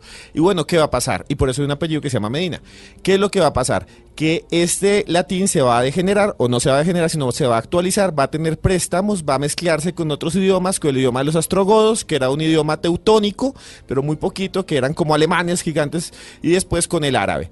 Cuando después, en el siglo XVI, el rey de Castilla y, Aragón se casan los dos, Isabel la Católica y Fernando se casan y dicen vamos a sacar a los árabes y arman una guerra impresionante. Y yo me acuerdo, o sea, que lo interrumpo, me acuerdo que un profesor de la universidad me decía que una herencia de, de los árabes en América Latina era el regateo y el mercado. Que eso es árabe. O sea, tirar todo, ir a una plaza de mercado y ver los bultos llenos de papas, de tomate. Venga, ¿y cuánto me deja esto? Y se lo peso. Y él nos decía, es una herencia de que estuvieron los árabes en España. Y los españoles se acostumbraron a vender y a tener el mercado así. Por eso que cuando uno va a los países como Estados Unidos o como... o- o- o- Se ve rarísimo Se ve rarísimo. Usted es el supermarket, pero uno dice, venga vecino, péseme este tomate. Venga, se lo cambio. Regatear y coger las frutas y meterlas y pesarlas, eso es árabe. Y pa- pagarle ahí en efectivo y no paga- pasar en un carrito y pagar después en la caja. Y decía que eso era una herencia de los, de los, de los árabes. Y las palabras esas que una vez vi que decían, hoy no sé si fue una noticia que decía que todas las que empezaban por al, como almohada, almohábana, Sí, alambre. alambre, todas son palabras árabes. Sí, son palabras árabes. Que están Ah, en español. Hay más de 4.000 palabras en Ah, el bueno. español que son árabes. Es más, usted puede sentar a un árabe y a, y a cualquiera de nosotros a que las nombremos y las vamos a nombrar muy parecido. Desde el color azul, por ejemplo. Todo lo que sea al, porque al es de Alá. Es la palabra de Dios. Entonces, en el lenguaje árabe... O sea, eh, almohábana es como el pan de Dios. almohábana es una palabra árabe. Almohábana es un pan de bono que no infló. y, y que no tiene bocadillo, aunque hay unas con bocadillo. No, pero- no, ni le nombres a Tata que se ofende. Y a todo No Cali. Esto para eso. todo Cali. Sí. Lo inventaron fue en Bogotá, no en. Cali. Entonces, vea, ¿qué es lo que sucede? Lo que sucede es que todas las palabras con al eh, tienen una relación con lo sagrado. Entonces, almohada, alambre, almohábana. Y hay otras como eh, que tienen relaciones con la casa. Entonces, hay muchas palabras de casa. Alcoba. Alcoba, por ejemplo. eh, Almuerzo. Alacena, Todos- almacén. Alacena. Claro, to- la mayoría de las palabras árabes que se conservan en español tienen que ver con la vida íntima. ¿Saben por qué? Porque en la España del siglo XIV y XV, que eran unos reinos, en estos reinos que tenían diferentes emires y jeques, eh, las casas eran como hoy en Arabia, que no tienen ventanas y adentro de la casa es que se vivía eh, la mayoría del mundo íntimo. ¿Qué es lo que sucede? Los árabes guardan mucho la intimidad, todavía, no hay ventanas. Y dentro de la casa se visten distinto, hablan distinto, bailan. Afuera en la calle no. Afuera las mujeres tienen que mostrar eh, que se están tapando, no mostrar el cuerpo. Adentro pueden estar en bikini bailando con toda la familia y eso es así todavía. ¿Todavía Entonces- bailan en bikini los árabes? Sí, todavía si usted va a la casa de una árabe, eh, seguramente se va a vestir. No entre que estoy en bikini. No, Grita. si es de la, claro, pero si es de la familia no le importa y Ah, los niños corren por todos lados, pero si sale de la calle tienen que cambiar, porque afuera tienen que ser distintos. Es una norma cultural del Islam. Y eso lo tenía en España y por eso las palabras de dentro de la casa se conservaron más. Alcoba eh, y los de la cocina, los alimentos, los de fuera de la casa. El castellano, pues eh, antiguo, la sobrepasó.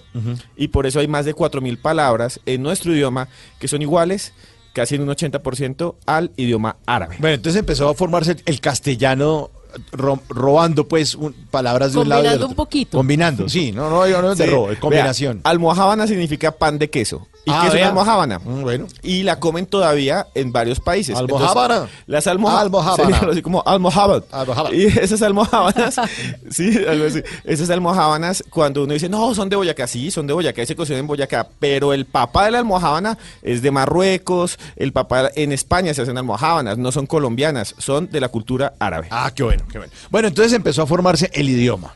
Sí, y señor. empezó a formar. ¿Por qué dicen ahora que uno tiene que decir, hablar de español y de no de castellano? Porque el castellano era el idioma de Castilla, Sí. el idioma de Castilla, eh, que era el reino católico. Porque uno ve a muchos artistas diciendo el rock castellano, ¿no? Los, Sí. los, los- los de, los de los ochentas. Isabel. Cantando el rock en castellano. Español, ¿no? Eh, Ellos eran la minoría, los reyes católicos, los reinos católicos. Isabel de Castilla y eh, Felipe de Aragón se casan y avanzan y sacan a los árabes, sacan a los judíos, eso fue unas masacres y unas guerras brutales, y entonces se expanden y dicen, esto es eh, prohibido, el idioma árabe se prohíbe, le decían los moriscos, y a los, y a los sefardíes, que son los judíos, también les prohíben. Hay un barrio en Bogotá que se llama así. El Morisco. el morisco, ¿En serio? sí. Morisco significaba que era árabe.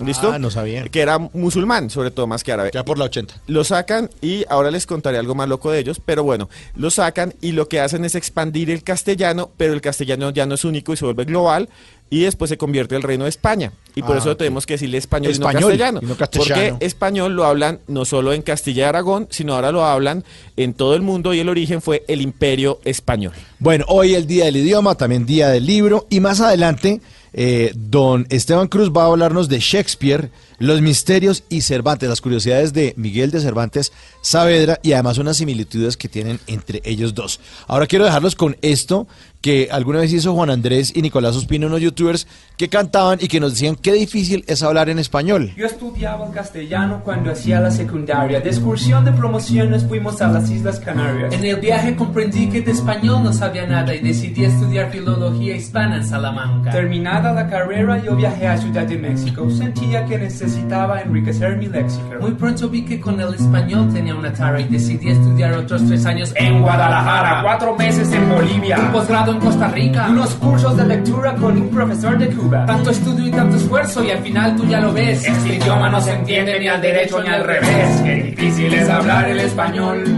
Porque todo lo que dices tiene otra definición. Qué difícil entender el español. Yo ya me doy por vencido, para mi país me voy. En Venezuela compré con mi plata una camisa de pana y mis amigos me decían, ese es mi pana, ese es mi Y en pana. Colombia el pobre es un ritmo alegre que se canta, pero todos me miran mal cuando yo digo que me encanta. Los chilenos dicen cuando hay algo lejos que está la chucha. En Colombia el mal olor de las axilas es la chucha. Mientras tanto en Uruguay a ese olor le dicen chivo. El diccionario define al chivo como una cabra con barbucha. Y cambiando una vocal, la palabra queda chucho. Y chucho es un perrito en Salvador y Guatemala. Y en Honduras es tacaño. Y a Jesús le dicen chucho con tantas definiciones como se usa esa pucha palabra. Chucho es frío en Argentina, Chucho en Chile es una cárcel, Chucho en México si hay alguien con el don de ser muy hábil. El chucho de chucho es un chucho ladrando y por chucho a chucho lo echaron a chucho. Que chucho era frío, lo agarró un chucho. Que chucho decía, extraño a mi chucho. Qué difícil es hablar el español. Porque todo lo que dices tiene otra definición. Qué difícil entender el español. Yo ya me doy por vencido, para mi país me voy. Qué difícil es hablar en español. Juan Andrés y Nicolás Ospina, que son unos emigrantes, son colombianos. Y entonces, claro, cuando uno está por fuera del país, empieza a buscar a sus latinos amigos o españoles. Y no sé si les ha pasado que empiezan a decir, oiga, pero es que en mi país eh, Se dice. se dice así. Diferente. ¿Cómo le dicen ustedes a tal al postre? Te- No, o y- incluso en Colombia, ¿no? En, en- en Barranquilla, el ponqué, pudín. Pudín, sí. Eh, pudín. E incluso al interior de Colombia tenemos Claro. diferentes denominaciones de las palabras, pero sin duda alguna, haciendo un poquito de alusión a lo que estaban cantando Juan Andrés y Nicolás Ospina, de qué difícil es hablar en español, es que realmente el idioma no es fácil, el español es un tris complejo. Tenemos tildes, por ejemplo, a diferencia del inglés que no tiene Nada. puntuación, no tiene acentuación. No, y además los verbos en inglés son todos can, can, Básicos, can, can, es- es muy can, básico.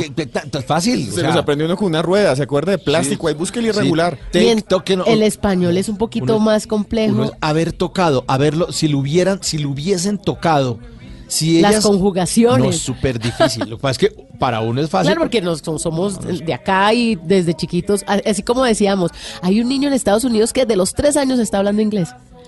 Es lo mismo, nosotros desde chiquiticos tan estamos hablando chiquitos español. hablando inglés y, y, nosotros tan chiquito. y entonces, ¿y qué me dice? Las palabras agudas, graves y esdrújulas. No, eso es Todavía muchos no saben dónde poner la tilde, algo tan básico. Y el gerundio. Y el gerundio, que el para ING. muchos es un, desper- un imperfecto del Claro, idioma. el endoando, ¿no? Sí, los escritores tienen que quitar el gerundio y generalmente en los libros los correctores de estilo lo sacan. ¿Lo Porque- sacan? Sí, dicen esto eh, suena mal, es cacofónico. Es, es que yo tengo unos amigos que, que tienen un noviazgo que es en gerundio. O están volviendo o están terminando. Ay, no. Sí, uno les pregunta, ¿qué hubo? Y, y Laura, no estamos volviendo. Y a los 15 años estamos terminando. Una relación en gerundio. Pero hay otro audio también que encontramos bien curioso y lo, lo, lo va a poner aquí Esteban. ¿De qué se trata? Sí, vea, este es un audio eh, bastante ya antiguo, pues también. Es una chica árabe y una chica que habla español, la sientan al lado y le dicen, digan esta palabra en su idioma, las dos cuando diga un, dos, tres, y van a darse cuenta cómo suena muy parecido el árabe al español. A ver, ¿cómo suena? Camisa. Oh, you're just saying A after, so it's like almost Camisa, same. camisa, sí, camisa. Yeah, camita. Camis? Yeah. Camis, camisa. Camis, camis. Árabe. One, Azúcar, two, pasa. three. Azúcar. Sí. Azúcar en árabe, azúcar en español. I basically speak Arabic. Guitar. One, two, three. Guitarra. Dicen- dicen como guitarra, como guitarra en árabe, guitarra en español. Oiga, sí, le dicen a la una, a las dos y a las tres. Aceite. Zait, árabe, y aceite en español. Yeah, yeah. Increíble, ¿no? One, two, three. Alacrán. Alacrán. Alacrán. Sí. Acrán. Alacrán, sí. Alacrán. Or it has more of an N at the end. Until. One. Hatta. Hasta. Jata Hasta- en, hasta. en árabe y hasta. Ustedes escucharon a los árabes diciendo ¡Hata! Es hasta. Jata es hasta. Hasta. Claro. Suena Música, oigan, oiga. Three. Música. Música. Ay, ¿cuál? Moseca. Dicen moseca.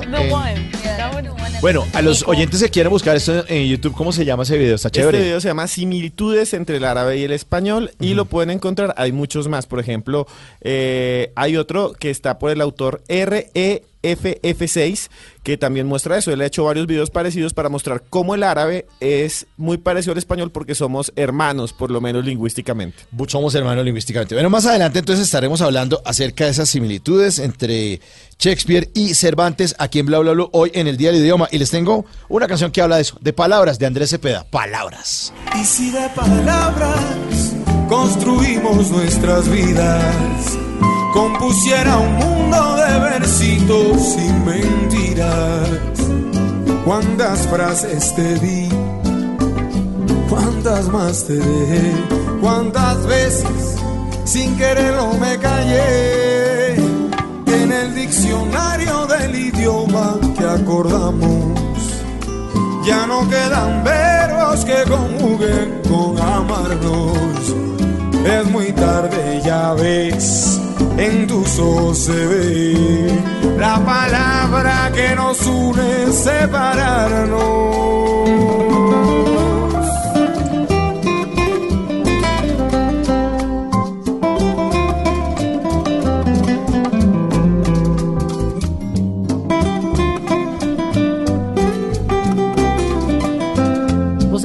Bolero, bolero de Andrés Cepeda, de El Carpintero del año 2001.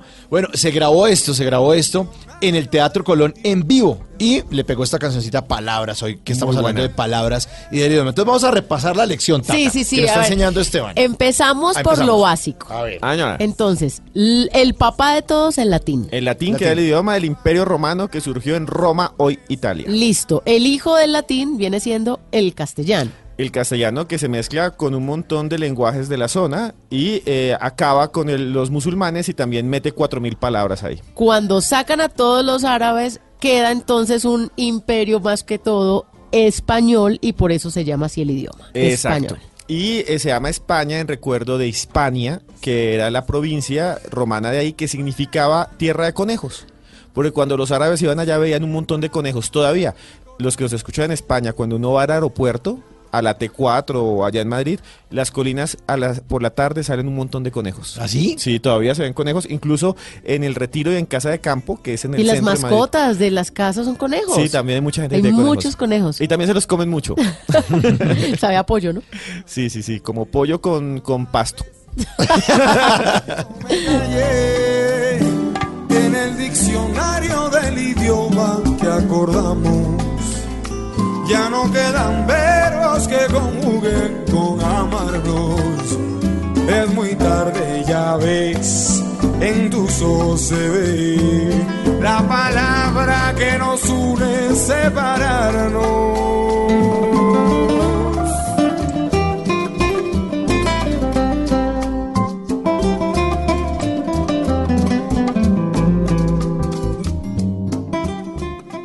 Bla bla blue.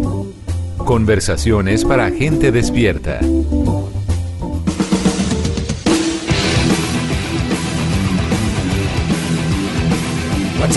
Sonido rockerito. ¿Qué hay que hacer, Tata? ¿Para dónde nos vamos? Pues les quiero contar acerca de una banda argentina de heavy metal, de hard rock, que se llama Rata Blanca. Ha confirmado ¡Qué linda! su participación en unos shows en Colombia Ajá. y ya se está acercando porque abril se está acabando. Entonces, al ritmo de la leyenda de la y el mago, les quiero contar que se prepare Cali, Medellín y Bogotá, porque las fechas están así. Mayo 16, Teatro Jorge Isaac. Mayo 17, Teatro Universidad de Medellín y mayo 18, Royal Center en Bogotá.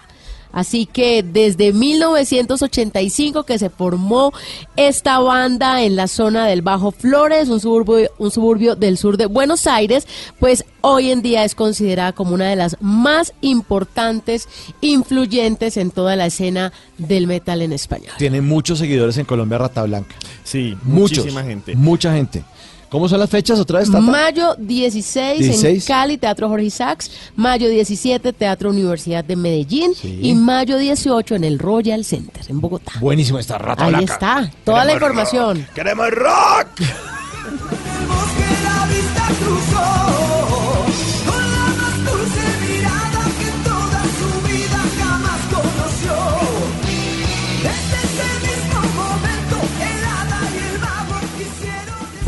Bla bla blue. Conversaciones para gente despierta.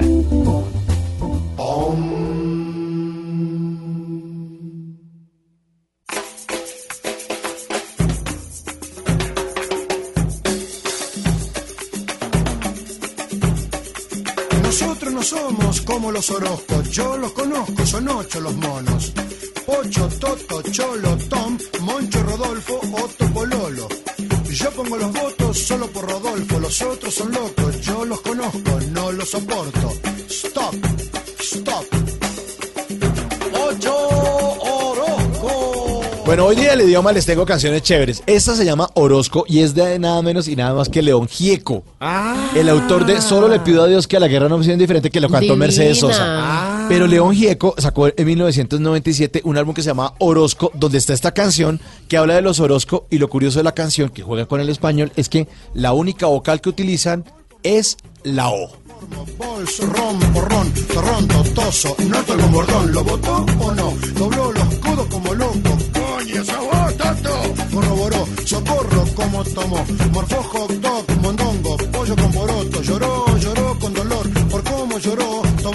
hongos, tocó fondo, torró como loco, contó todo, todo, todo. Bochornoso como cópolo, stop, stop. Cholo, Orozco. Mocoso soplón, moroso bocón, chorro como grosso, robó dos potros por comodoro, los Entonces son ocho hermanos los Orozco. Entonces dice, nosotros no somos como los Orozco, yo los conozco, son ocho los monos. Moncho, Tolo, Tolo, Turrón, Moncho, Todo Rodolfo, con la O. Otto, Pololo. Yo pongo los votos solo por Rodolfo, los otros son locos, yo los conozco, no los soporto. Stop, stop, stop. cortos, fogoso. Stop, stop. Nosotros no somos como los Orozcos, yo los conozco, son ocho los monos. Pocho, Toto, Cholo, Tom, Moncho, Rodolfo, Otto, Pololo. Yo pongo los votos solo por Rodolfo, los otros son locos, yo los conozco, no los soporto. Stop, stop. Ahí está Orozco de León Gieco. Bueno, vamos a hablar ahora acerca de mm, las similitudes que hay entre Miguel de Cervantes Saavedra y Shakespeare. Hay unos misterios que están conectados con este 23 de abril con el Día del Idioma y además porque ambos son en sus idiomas pues los representantes más importantes en la literatura. Sí, vea, eh, cuando dijeron que iban a celebrar el 23 de abril el Día del Idioma, pensaban en que era la celebración de la muerte de Miguel de Cervantes Saavedra. ¿Quién es Miguel de Cervantes? Pues el que escribió El Quijote y es considerado pues el, el gran escritor en lengua hispana de todos los tiempos. Pero lo interesante es que ese día, un 23 de abril, eh, también murió, eh, también nació Shakespeare. Shakespeare nació un 23 de abril y en teoría la gente decía que eh, Cervantes había muerto un 23 de abril. Y no es cierto, ¿no? No es cierto, pero bueno, es un mito. Los dos sí murieron el mismo año. Ah, ok. En 1616. Yo me acuerdo mucho porque aprendí el día diciendo 16, 16. 1616. Y el Quijote es de 1605. Sí, es, es apenas unos años más atrás. Eh, realmente el Quijote no fue muy conocido en su país. Como siempre, nadie es profeta en su tierra. Y son los ingleses los que cogen el Quijote, lo leen y entonces ahí descubren que les español parece increíble. Lo tradujeron. Lo tradujeron. Lo tradujeron Ah, pues. y dijeron esto es buenísimo y después volvió a España y solo hasta el siglo XVIII se hizo famoso Cervantes en España. Pero hay una cosa muy fuerte aquí. Cervantes murió pobre. ¿Cómo Y hoy día no ¿Así? sabemos dónde está la tumba. Y no sabemos dónde está la tumba porque lo metieron en una fosa común, porque no tenía plata para una tumba ni una lápida en un convento de Madrid. En el año 2015, el gobierno español invirtió, mi- eh, sí, invirtió millones de euros para sacarlo con eh, una arqueóloga que se llama Almudena Gracia. Sacaron y encontraron donde posiblemente están los huesos y estaba con los pobres, los enfermos, O sea, no los lo indigentes. No se sabe todavía dónde está la tumba de Cervantes, está perdida. Otra cosa muy interesante de Cervantes es que como era pobre, muchos de sus libros, de sus novelas se perdieron, desaparecieron. Nadie sabe dónde están por lo menos cuatro novelas. Muchos dicen que las votaron, las regaló. eh, realmente él tuvo una vida muy fuerte, estuvo en la guerra. Le decían el manco de Lepanto porque estuvo en una guerra y supuestamente le habían quitado una mano. Pero realmente no perdió una mano, sino lo que le dieron un montón de metralla y le quedó, le quedó tullida. El tipo quedó con la mano así tullida, casi Antes como- no era manco de Lepanto, sino el tullido de Lepanto. Sí, le debieron haber dicho así. O sea, mano inservible. Sí, es realmente algo eh, muy violento lo que vivió él. Y aparte de eso no tenemos un solo dibujo o una sola fotografía porque ese tiempo no había. La imagen más cercana que tenemos a cómo era Cervantes la escribió él mismo en una novela que se llama, en un grupo de novelas publicadas en un solo tomo que se llama Las novelas ejemplares. Él escribió esto, la reunió y lo publicó. Y al comienzo él mismo se describe. Les voy a narrar para que ustedes vean cómo se describía el mismo Cervantes, cómo era físicamente, para que vean algo realmente asombroso, que no se parece nada a lo que nos han enseñado. Dice, este que veis aquí, de rostro aguileño, de cabello castaño, frente lisa y desembarazada, de alegres ojos y de nariz corva, aunque bien proporcionada, las barbas de plata que no a 20 años que fueron de oro. O sea, estaba ya canoso, estaba al final de su vida, pero era rubio. O sea, el tipo fue rubio porque dice que las barbas eran de oro. Entonces ahí empezamos a ver algo. Los bigotes grandes, la boca pequeña. Escuchen lo que sigue. Los dientes ni menudos ni crecidos porque no tiene sino seis. Mueco. Nos estaba diciendo que solo tenía seis dientes más o menos cuando tenía 60 años. Ese era Cervantes. Y más adelante, quiere que se lo lee como si fuera un alienígena, vea. Acondicionados y peor puestos. No mentira, no. Porque no ¿Por tiene. qué lee así? No, hombre. Porque Cervantes era otro mundo. Ah, bueno. A- acondicionados ¿Y y, el peor pelo de qué puestos. color? ¿Canoso también? Era rubio. Acon- era rubio y ya estaba canoso. Está canoso. Y decía que los dientes estaban acondicionados y peor puestos. O sea, o sea que, estaban no- que se le caían y tenía solo seis dientes. Decía, porque no tienen correspondencia los unos con los otros. Ah, Esto lo escribe él. Estaban torcidos. O sea que le- una, tenía un colmillo y abajo no tenía nada y por ahí tenía una muela atrás. O sea, solo tenía seis O dientes. sea, no tenía el diseño de sonrisa. Nada. Y solo tenía seis piezas dentales. Mire lo que dice de su cuerpo. El cuerpo, entre los extremos, ni grande ni pequeño. La color viva antes blanca que morena, o sea que es blanco, era blanco. Algo cargado de espaldas, que era medio jorobado, está diciendo, y muy ligero de pies, o sea con las piernas flaquitas. Pequeño. Este digo que es el rostro del autor de Don Quijote de la Mancha. Así comienza él su, nove- su colección de novelas y por primera vez nos muestra algo que no nos muestran los cuadros, que era un hombre ya acabado, con piernas muy delgadas y que solo tenía seis dientes. Y él mismo lo describe. él mismo así. lo describe. Y es uno de los textos más impresionantes sobre el señor Cervantes Saavedra. Bueno, una letra eh, que funciona mucho en nuestro idioma español y con la que se hizo una canción buenísima que se llama Chilanga Banda, aquí en Bla Bla Blue. Ya chale chango chilango, que chafa chamba te chutas, noche que andar de tacuche y chale con la charola, tan choncho como una chinche, más chueco que la payuca, con fusca con cachiporra, te pasa andar de guarura. Mejor yo me echo una chela y chance enchufo una chava, chambeando de chafirete, me sobra chupe pachanga.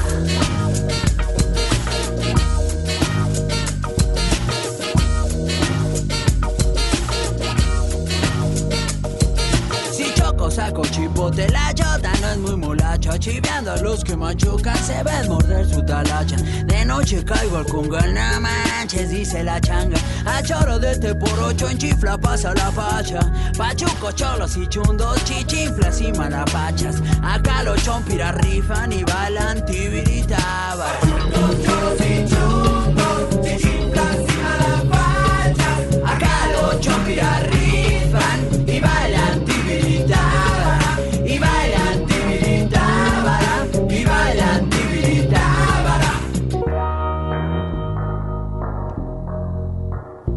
Esta canción de los años 90, de 1996, se llama Chilanga Banda, que fue original de Jaime López con un grupo que se llama La Barranca, pero la vo- volvió a ser una versión Café Tacuba en 1996. Y eh, habla de ese chilanga o de ese chilango, que es el gentilicio de la gente nacida en Ciudad de México. Como como uno decir, los paisas son la gente de la zona cafetera de Colombia, o más exactamente en la de Antioquia, que ellos se autodenominan paisas. Lo que pasa es que en el resto del país le decimos paisa a la gente de Pereira, a la gente de Manizales y a la gente de Armenia. Llegan a cualquier sitio, llegó un paisa, pa- para uno todos, todos son paisas. Los del norte del Tolima, Sí. los del Líbano dicen uno, ay, o de Cartago Valle, Sí, uno dice, ah, son, ah, paisas. Bueno, eh, esa canción, precisamente porque tiene la palabra o la, La letra. la letra, ese par de letras que se unen, la C y la H, que son, la, suena la Che, que son tan importantes en nuestro idioma español hoy día del idioma. Pero le dicen que no son letras. Les dicen las letras no letras, a la che y a la doble L. Ah, sí, claro. Les dicen que son las letras no letras. ¿Por qué, Esteban? Mire, porque hubo un tiempo en que estaba en el abecedario, teníamos, de pronto usted le tocó aprender doble L. Sí, doble Sí, L, Y la claro. sacaron. Elle. Y la, sí, Y ¿se la que decía elle? Y la Ajá. sacaron. Y también teníamos la che. Pero eh, la Real Academia de la Lengua Española, que viene de real porque decía, es autoridad real, el rey le dijo a alguna vez ustedes tienen autoridad sobre el idioma. Y entonces dijeron, no, esas realmente no son letras porque son dos caracteres. ¿Cómo van a decir que la C y la H entonces es una letra? No, letras solo únicas. Son un monocarácter, un solo carácter, entonces las quitaron. Y ellos porque le dicen la W a la V. Porque- a la W. Porque la W realmente sí existe y la W es una sola letra, si ustedes las ven, y son dos veces pegadas, si ustedes los ven juntas. Y era la forma de marcar eh, u- cuando uno dice U, Wi, Wo. Wow, sí. y es como una U. no. Lo que pasa es que aquí en Colombia uno dice Winston con G, ¿no? O- Exacto. ¿Cierto? Uno dice WhatsApp, pero con G. Cuando uno, WhatsApp. por ejemplo, hay muchas palabras que cuando uno a otros países que hablan español no se las entienden bien. Si ustedes van, por ejemplo, a España y dicen, deme por ahí una torta con queso azul, no le entienden el azul. No entienden. No, ¿Qué? Tiene que decir azul. Porque si no, no lo entienden. Sí, para separar la S de la Z. Sí. Nosotros acá fonéticamente suenan igual. Suena igual, pero en América, sí. Sí, en América, pero ellos hablan como si hablaran con ortografía, ¿no? Sí, sí, sí, sí, sí. Crucifijo. Diga- Crucifijo. di- digamos, sí, por ejemplo, las palabras en España que vienen de otro idioma se españolizan. Entonces, si usted, por ejemplo, en Bogotá dice, páseme un CD, ellos dicen, pásame el CD. Pásame el CD. Sí, y tiene un montón de Nosotros cosas acá más. decimos Wi-Fi, ellos el Wi-Fi. El wifi, porque wifi se dice en español y wifi es en inglés. Nosotros preferimos o adoptamos más la pronunciación en inglés en nuestro español. Pero a los otros, eh, no sé, hablantes en el mundo les debe parecer rarísimo la che. Dice, ¿esto es por qué? Claro. O sea, ¿Ustedes por qué unen esa vaina tan loca? Y uno, no sé, uno dice como, como Chespirito, chanfle. O chicharrón. Chanfle, Sí. chingada en Sí, México, por ejemplo. exacto. Changos, mucha gente utiliza la palabra changos para sorprenderse. Chango, sí. Y aquí en Colombia, de Tenemos vitamina Che, la vitamina Che, ¿cuál es la vitamina Che? chorizo, chicharrón, Chunchulla. chunchulla, Chunchullo, sí. todo lo que engorda. Todo lo que engorda. De hecho, aquí en Colombia, eh, Eduardo Arias y Carl Troller sacaron un diccionario de la Che en 1997, más o menos, 99. Uy, ya no me El acordaba. diccionario de la Che famosísimo y era, pero ah, este era mamándole gallo, entonces decía chancleta, entonces decía, no, me va a inventar porque eh, decía como zapato que permite ver el uñero eh, para cuando usted lo pise, para que cuando sus uñas se le vean como un chicharrón, ¿no? Pero al ser eso muy de acá, hacer eso muy de acá quiere decir que entonces todo lo que nosotros eh, identificamos con la letra Che es también muy de acá. Algunas Porque, por ejemplo, el chorizo en España eh, se conoce Sí, mucho. Chorizo lo escucha. Y el choripán es plato típico. Claro, Entonces, cualquiera. Chorizo, chorizo. Desde Argentina hasta México, de España, África, chorizo es chorizo. Ajá. Sí. Pero sí hay cosas que son solo nuestras. Por ejemplo, chicha. Que chicha es de algunos países también, todos los andinos, pero realmente es muy de acá. Y colombianas hay varias, por ejemplo, cuando dice ese guasquio, que eso es de origen muisca, eh, o tráigame esas matas de huasca, o esas cosas, o uy, usted tiene un tegua en vez de un médico. ¿Sí has Ah, sí, el tegua, el tegua, claro. un tegua es porque eh, dentro de los panches, que era un grupo al lado aquí de los muiscas, el médico se llamaba tegua. Entonces todavía dice, no, voy a ir a alguien que me sabe, vaya donde un tegua. Y eso es muy eh, del idioma español colombiano. El yerbatero. El yerbatero sí es global, incluso en España tenían yerbateros desde el imperio romano. Se decían las señoras que eran, y eran hombres, sobre todo, más que mujeres. Bueno, Día del Idioma, vamos a hablar ahora acerca de los lugares más extraños en donde se habla español. Porque uno se imagina que es desde México desde el Río Grande y Bravo del Norte hasta la Patagonia y resulta que hay lugares en el mundo donde también le pegan al español. El imperio español se expandió, ¿se acuerdan? Íbamos, primero eh, estaban los romanos, después el castellano, que fue cuando sacaron a los señores judíos y a los señores árabes, y después se volvió el imperio español. En ese proceso, los reyes católicos, por ejemplo, hicieron algo loquísimo, pero demente. Dijeron, sáqueme a todos los judíos de acá. No quiero ver judíos en España. Esos judíos hay que sacarlos. Y hicieron campañas militares, les dijeron, tienen ustedes apenas una semana y tienen que dejarle a quien quiera la casa, pero se me largan. Y eso era porque eh, para los señores reyes católicos solo debería haber católicos. No más, ca- sí, solo sino católicos. católicos en España. ¿Y saben cuál fue la misma fecha? La fecha que llegó Colón a América, 1492. Desde esa época los En esa época los echaron. Y a esos judíos los echaron y esos judíos hablaban español o hablaban castellano. Y se fueron a Marruecos y a Libia y a Túnez, que es lo que queda al frente. Marruecos es nada más pasar al lado. Cuando uno está en España, En Cádiz. en Cádiz, uno ve al otro lado, ve Sí, África. se ve, se ve una lucecita y ahí ya es Marruecos. Sí, y al otro lado hay una ciudad que se llama Tánger, que por mucho tiempo fue una ciudad internacional donde gobernaba las Naciones Unidas. Iban todas las estrellas de Hollywood. Usted va allá y esto es como estar en Europa, pero pues ya es de Marruecos otra vez. Entonces los judíos se fueron allá, se refugiaron, los árabes, vean esto, los árabes que los consideran sus primos, les abrieron los brazos, construyeron barrios judíos, eh, allá prosperaron, pero mantuvieron el idioma español. Después de la Segunda Guerra Mundial se creó el Estado de Israel y todos los judíos de los países árabes se fueron.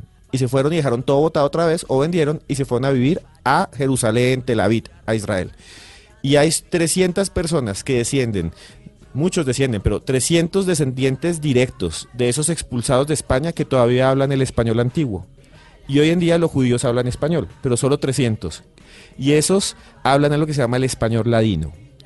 Y por eso vamos a ponerles un audio de cómo suena una mujer. Ah, trajo, una- trajo, trajo el. Claro, es una grabación. mujer de 80 años hablando en el español judío de hace 600 años. Escúchelo y ustedes dicen qué marido e piensan. mulher. Estavam casados 10 anos. El marido la queria muito bem a la mulher. Ah, mas a mulher não era nem cutirá. Não sabia guisar, não sabia dar roti, não sabia fazer boios, burecas, não sabia nada. Ah, mas o marido la queria mais muito bem. Um dia um caia mal e a mulher se hizo jazina. Jazina, jazina, no diciendo un cara de dinguno. Pero me suena como español y portugués junto. Sí, Claro. sí suena así, ¿no? Lo que pasa la es que el- mujer. el, portugués. Portugal y España están al lado y es la misma base del latín. En algún momento eran lo mismo. Y estos señores los expulsaron un poco antes. Entonces todavía hay palabras que se parecen a los dos idiomas porque es el español casi más antiguo. Claro, ha pasado de generación en generación por 600 años. O sea pero- que la gente cuando venía a Colombia hablaban así, los españoles hablaban algunos no así, todos, ¿o no algunos todos? debieron hablar así. Algunos debieron hablar así y algunos eh, debieron hablar palabras que ya les voy a contar y cómo las convertimos. Si quieren, volvamos a escuchar el español ladino. Solo 300 personas siguen hablando así en el mundo. Ella está contando una historia. El marido la quería más Un día un caía mal y la mujer se hizo jazina. Jazina, jazina, no diciendo un cara de dingunos, la mujer se murió. Y el marido estuvo un año entero llorando y buscándola. Ya, pero como chismosa la señora, ¿no? Pero suena muy, muy rico. Sí, suena delicioso. Sí, ese acento me gusta. Solo quedan 300, la mayoría viven en Tel Aviv y en algunos pueblos alrededor de Jerusalén. Son los descendientes, pues, de los que vinieron de Marruecos, que hablaban español, aún así en Marruecos. Bueno, ¿y en dónde más se habla español? Ahora vamos a viajar a un país que queda en África, en el que todos hablan español, el 80% habla español. Se No. llama Guinea Ecuatorial. ¿Hablan español? Sí, Guinea Ecuatorial fue un país que colonizó España, que da- es chiquititico y tiene una isla, eh, Malabo se llama la capital. Ese país tiene más petróleo por habitantes que nosotros. Tiene casi el mismo petróleo que Kuwait y que Qatar y que Emiratos Árabes. están hechos. Están hechos, pero están muy mal porque tiene un dictador desde hace 40 años. Ah, que está y- robando al plata del 60 petróleo, Y que, sí. y que tiene como 30 ministros y todos los primos son el ahijado, eh, No. los ministros son el primo. Sí, Sí, ¿el, ti- el tipo es muy maduro o no? O, o es, o es llama. infantil. No, eh, este es, muy parecido, sí, Ah, es muy parecido, sino que es africano. Es africano. Entonces se llama Es Obiang. Mire lo que hizo hace unos años que es brutal, lo pueden buscar en internet. Les voy a poner el link para que vean. Él dijo, voy a construirme una nueva capital. Y tumbó la selva y empezó a construir construir una ciudad desde cero, pero pues se le inundó y no han terminado. Y lo otro es que para hacer la selección de fútbol no jugaban tan bien y se llevaron un montón de colombianos. Sí, sí, sí, yo me acuerdo. El arquero de, del América, Bejarano, hizo parte de, de esa selección. Y por eso ya no puede jugar en... En la selección Colombia. No, por- porque jugó en la Copa Africana de Naciones, perdieron, les fue muy mal. Pero bueno, el, este dictador se llama Obiang. Y Obiang eh, está, todo el mundo lo persigue, dicen que ha matado mucha gente y eso, pero dio unas declaraciones. Quiero que ustedes escuchen al presidente de Guinea Ecuatorial hablando en español, el español de Guinea, y me dicen qué tal les parece.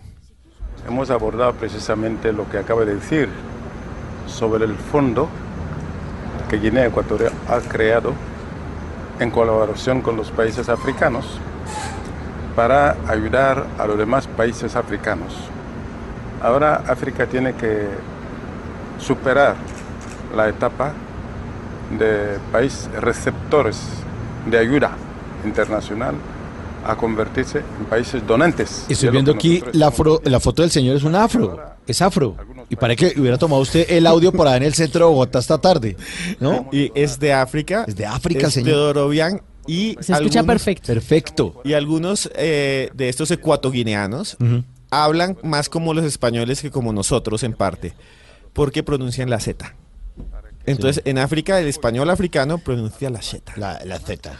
Que no hacemos en América, que hacen en Europa y que hacen en África. Y realmente es impresionante. Son un montón de personas las que están allá en África en este ¿Y momento. qué población tiene Guinea?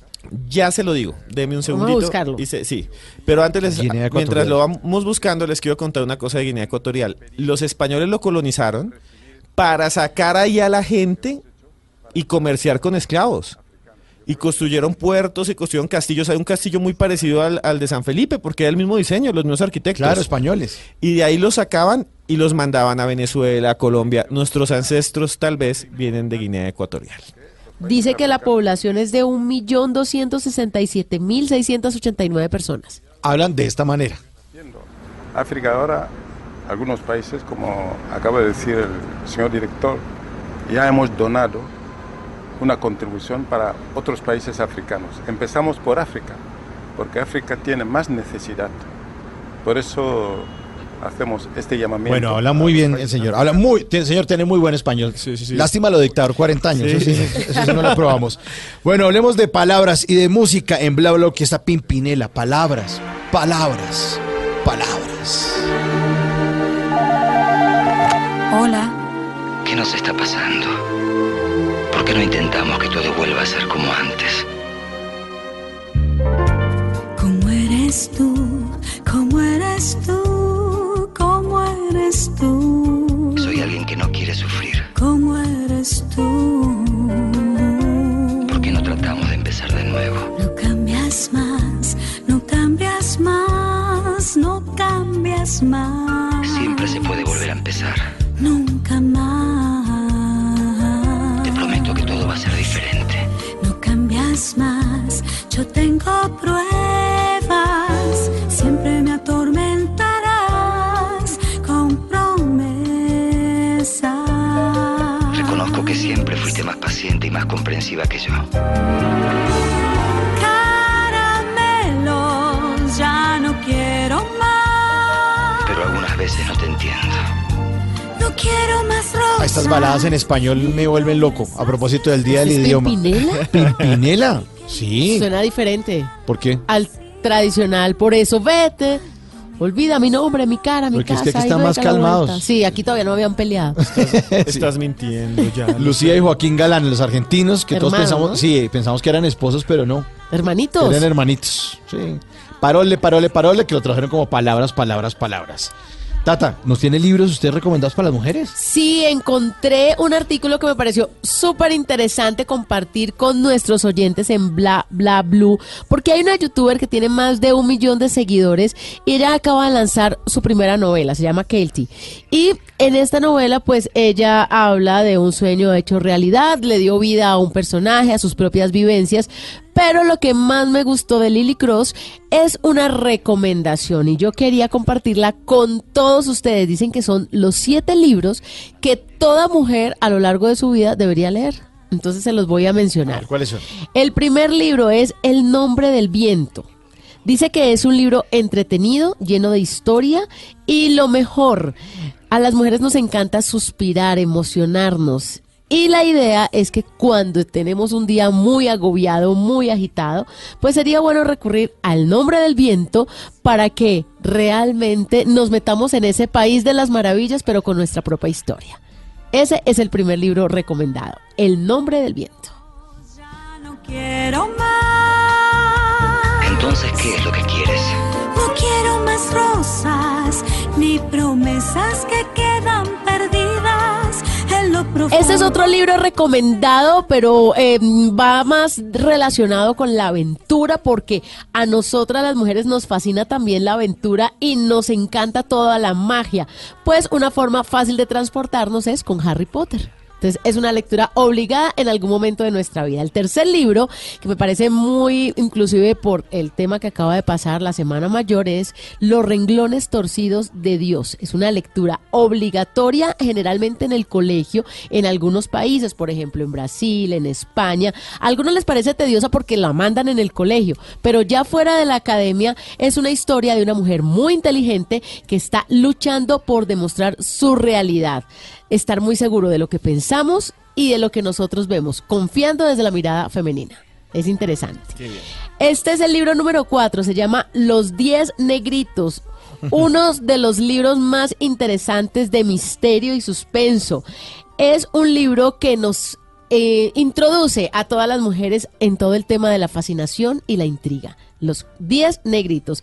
El quinto libro, Los Juegos de Tronos. Dice Ah, no, que pues ese es Buenísimo. más Claro, porque es un, un libro casi obligatorio para las mujeres, porque no siempre gana el bueno y por el contrario, al malo uno lo termina queriendo en algunas historias.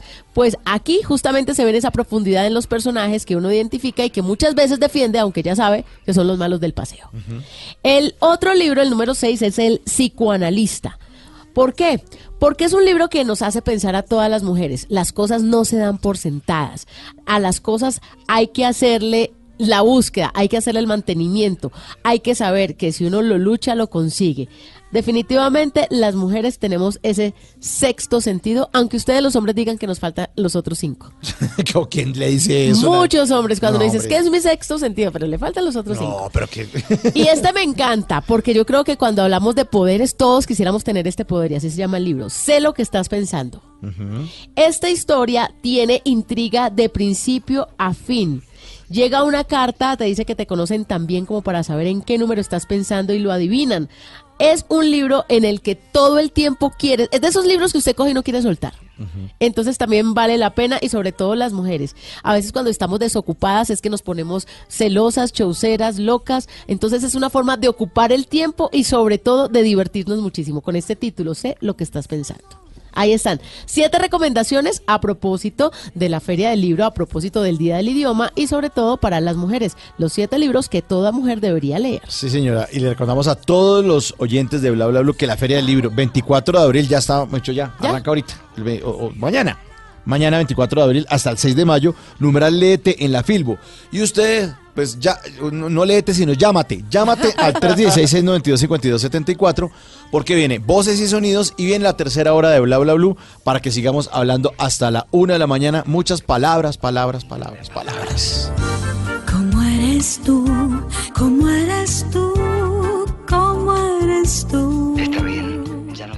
Bla bla blue. Conversaciones para gente despierta. Háblenos de usted. Llámenos al 316-692-5274 y cuéntenos su historia.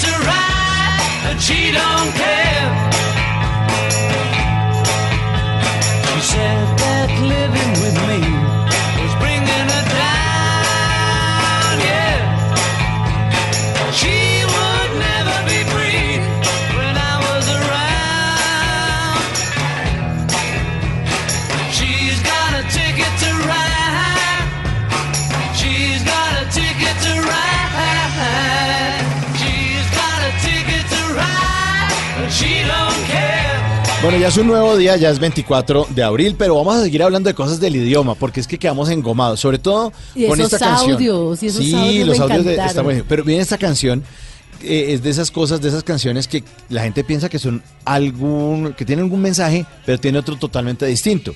La canción se llama Ticket to Ride de los Beatles, fue una canción de un álbum que se llama Help, también canción famosísima de los Beatles de 1965. Pero la canción dice, creo que voy a estar triste, creo que hoy es el día, esa chica que me enloquece se está yendo. Entonces uno se imagina por la Una letra, partida, una tusa. un dolor, ruptura al final de un amor, probablemente fu- fugaz, ¿no? Pero no, no, no, no es eso.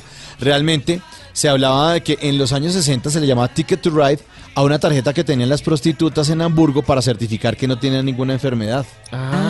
Entonces el Ticket to Ride es la tarjetica, la de Transmilenio, la del mío.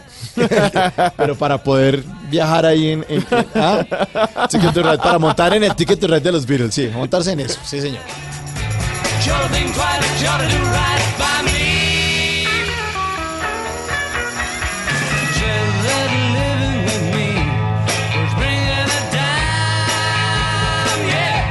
Continuamos en esta tercera hora de Bla Bla Blue. En la hora pasada, pues estamos hablando de abril 23, eh, el Día del Idioma, y hoy es 24, hoy, hoy oficialmente se inaugura la Feria del Libro, y vamos a seguir hablando del idioma, Esteban.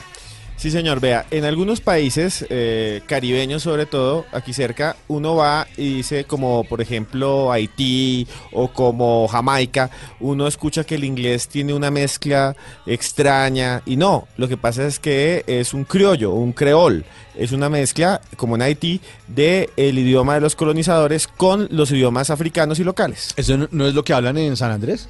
San Andrés, Papiamento, sí, es. papiamento es uno, en San Andrés es una... Papiamento no es en Aruba, creo. En Aruba. Sí, Aruba, sí, en pa- papiamento es uno, hay muchos, pero bueno, así como en San Andrés, Una mezcla. también hay de español. Como España se fue y conquistó el mundo y fue un imperio que se decía que nunca había un punto en el imperio en que cayera el sol, porque se fueron y invadieron las Islas Vírgenes, las Islas Marianas, pero sobre todo Filipinas, que Filipinas era tan grande eh, para ellos y tan importante a veces como muchas zonas de América. Allá le pusieron a los que hablaban tagalo, que es el idioma local de Filipinas, a hablar español. Durante 300 años la gente en Filipinas hablaba español y es católica, el 95% es católico. Yo me acuerdo que eh, se hablaba de Filipinas en mi niñez y se hablaba de Corazón Aquino. La esposa, claro, de ¿Cierto? Ferdinando Marcos, que era otro dictador, otro inmaduro, Sí, que se- mató mucha gente. Uno se imagina, pero los filipinos, sí. Corazón Aquino. Corazón Aquino que la acusaron de, de tener y tenía una colección de zapatos impresionantes. Creo que eso era realmente violento. Hay fotos de ella frente a sus miles y miles de zapatos porque estaba obsesionada con eso.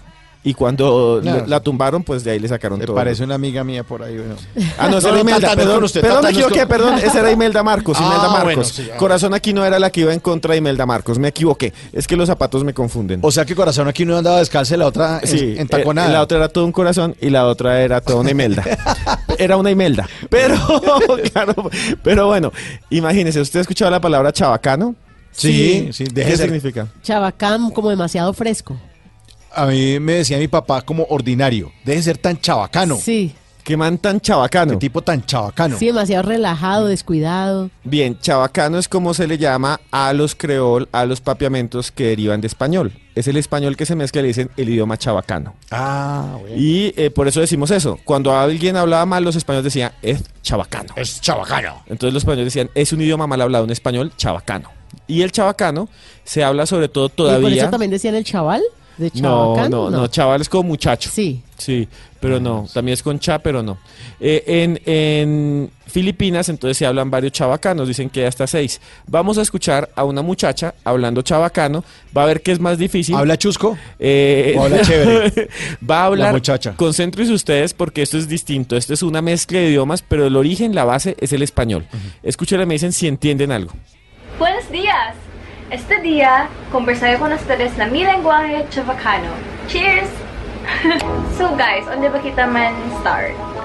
Um, hacer lang este simple and corto kasi kailan yo manda con ustedes uwi si kilay ta conversa na di mio lenguaje chavacano. So sinasabi pa ustedes de Zamboanga gad iyo, Zamboanga City. So allá en Granda, allá en high school, grade school, high school, college, and then um, allá yung nursing. So yes, nurse iyo. cuando ya gradúa el año college na Funcionan unas, ¿no? Unas en inglés y unas en español, ahí como medio chabacano. Claro, ese es- están escuchando español chabacano. Claro. Ese es el español chabacano que se mezcló con el inglés y se mezcló con el tagalo, que es el idioma local. Habla del high school. Cuando ustedes van a las ciudades, por ejemplo, si alguna vez van allá, sí, a Zamboa- Zamboanga, si van a Zamboanga, que es una ciudad de Filipinas, es donde más se habla chabacano y hay letreros en las paredes que están en chabacano y usted entiende la mitad. Por ejemplo, dice almuerzos sellers y cosas así, porque es la mezcla de el inglés, el español y el tagalo. Vendemos almuerzos, los vendedores de almuerzos. Sí. Ah. Y la gente te puede decir buenos días. Y no, pero que pero qué no le entendí lo otro. Pero siempre dice buenos días, sí. Es muy interesante. El chabacano eh, se está perdiendo.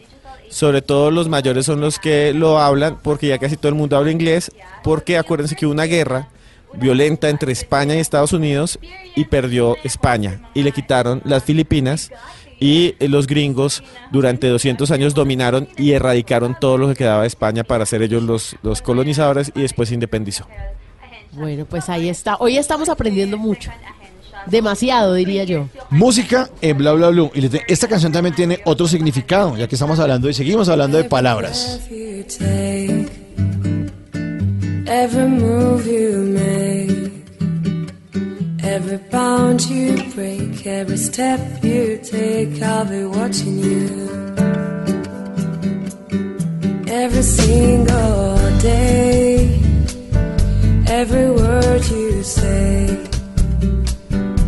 every game you play, every night you stay, I'll be watching you.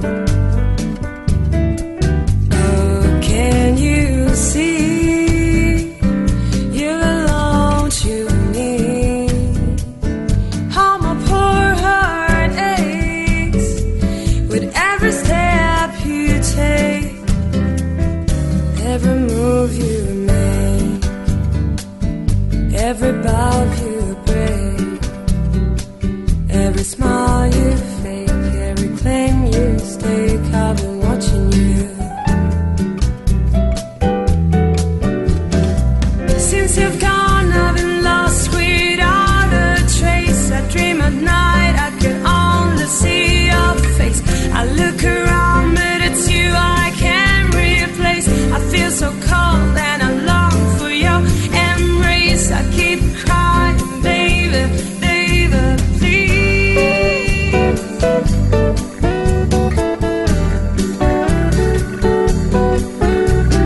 Every Breath You Take es original de The Police, una canción de 1983, pero esto es una versión de Karen de Sousa, Karen Sousa, perdón, Karen Sousa, eh, que le dio por hacer esta versión. Ella es una cantante de jazz argentina. Y la canción dice, cada vez que respiras, cada movimiento que hagas, cada límite que rompas, cada paso que des, te voy a estar observando. Entonces uno dice, uy, qué cosa tan romántica, tan bonita. bonita. Y resulta que eso es una metáfora, eh, que no está hablando de un enamorado, sino de un acosador. De un tipo que tiene el ojo puesto encima de una mujer. O sea, no, la- no la está buscando, la está La persiguiendo. estás persiguiendo, o sea, no le está acompañando, es que yo estoy enamorado de ti. No, estoy diciendo, papito, Ojo con lo que no. hace que la estoy viendo. Lo estoy viendo, lo estoy viendo. Every breath you take. Y nuestros oyentes, nuestros oyentes en el 316-692-5274 se comunican a esta hora con Bla Bla Blue. Hola, buenos días. ¿Con quién? Hola, buenos días. Hablas con Jason Fernández. Hola, Jason. ¿Cómo le ha ido? Bien, gracias a Dios, al momento bien, gracias a Dios. Bueno, Jason, ¿desde dónde se comunica? En este momento estoy en el Hospital Nacional de Colombia, en Bogotá. ¿Y qué, ¿Y qué está haciendo en el hospital? No me diga que está enfermo. No, yo trabajo aquí en el hospital, yo soy guardia de seguridad del hospital. Ah, bueno, eso ya es otra historia. Pero entonces le toca, le toca el tema de estar pendiente de quién entra y quién sale. Eh, pues en la noche casi no, en la noche yo lo que hago es relevos. Eh, hay muchas funciones en el hospital, los relevos, recibir ambulancias y demás. ¿Cuál es, cuál es el día, cuál es el día más crítico? Es verdad que la gente sábado y domingo como que no se enferma mucho, pero el lunes sí. Casualmente, Casualmente. no van al trabajo porque se enfermaron. Sí, eso sí es verdad. Cuando de pronto hay vacaciones eh, dominicales, Ah. festivos, la gente casi no se enferma. Dice, no, como que no me quiero enfermar. Pero de pronto llega el lunes, el martes, no sé si por de pronto no asistir al trabajo, que pero muchos se enferman y dicen, Claro. Y además los empleados creen que, o los compañeros de trabajo creen que uno no se da cuenta de eso. Dice, ay, no, qué casualidad. Se le enfermó el niño antes del puente. No, no, no, no, qué casualidad. Y es que no es que no tengo que ir a llevar el niño al médico, ¿no? ah, no, sí. Eh, yo, yo diría que la gente a veces en las empresas por de pronto no asistir el día, "Ay, es que no me gusta porque tal día viene tal jefe, entonces venga a ver si, si me incapacitan, me, me enfermo, me hospitalizan, alguna cuestión así. Óigame, Jason, ¿y usted eh, hace cuánto está trabajando hoy de guarda de seguridad? Eh, yo llegué ahí el 16 de enero del presente año. Ah, no, está de primíparo. Año nuevo, trabajo nuevo. Sí. Sí, es trabajo nuevo, año nuevo, trabajo nuevo.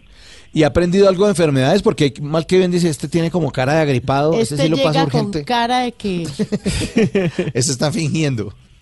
No, pues la verdad, el clima, el clima es el que lo, lo golpea a uno, porque yo no soy de esa ciudad, yo, yo soy llanero, yo soy del departamento del Meta. Yo soy de un municipio llamado Vista Hermosa, Meta. Vista Hermosa, Meta. ¿Y hace cuánto vive en. Bogotá? En Bogotá estoy viviendo desde el año pasado, más o menos desde el mes de noviembre. Ah, no, está No, está, desempacadito. Sí.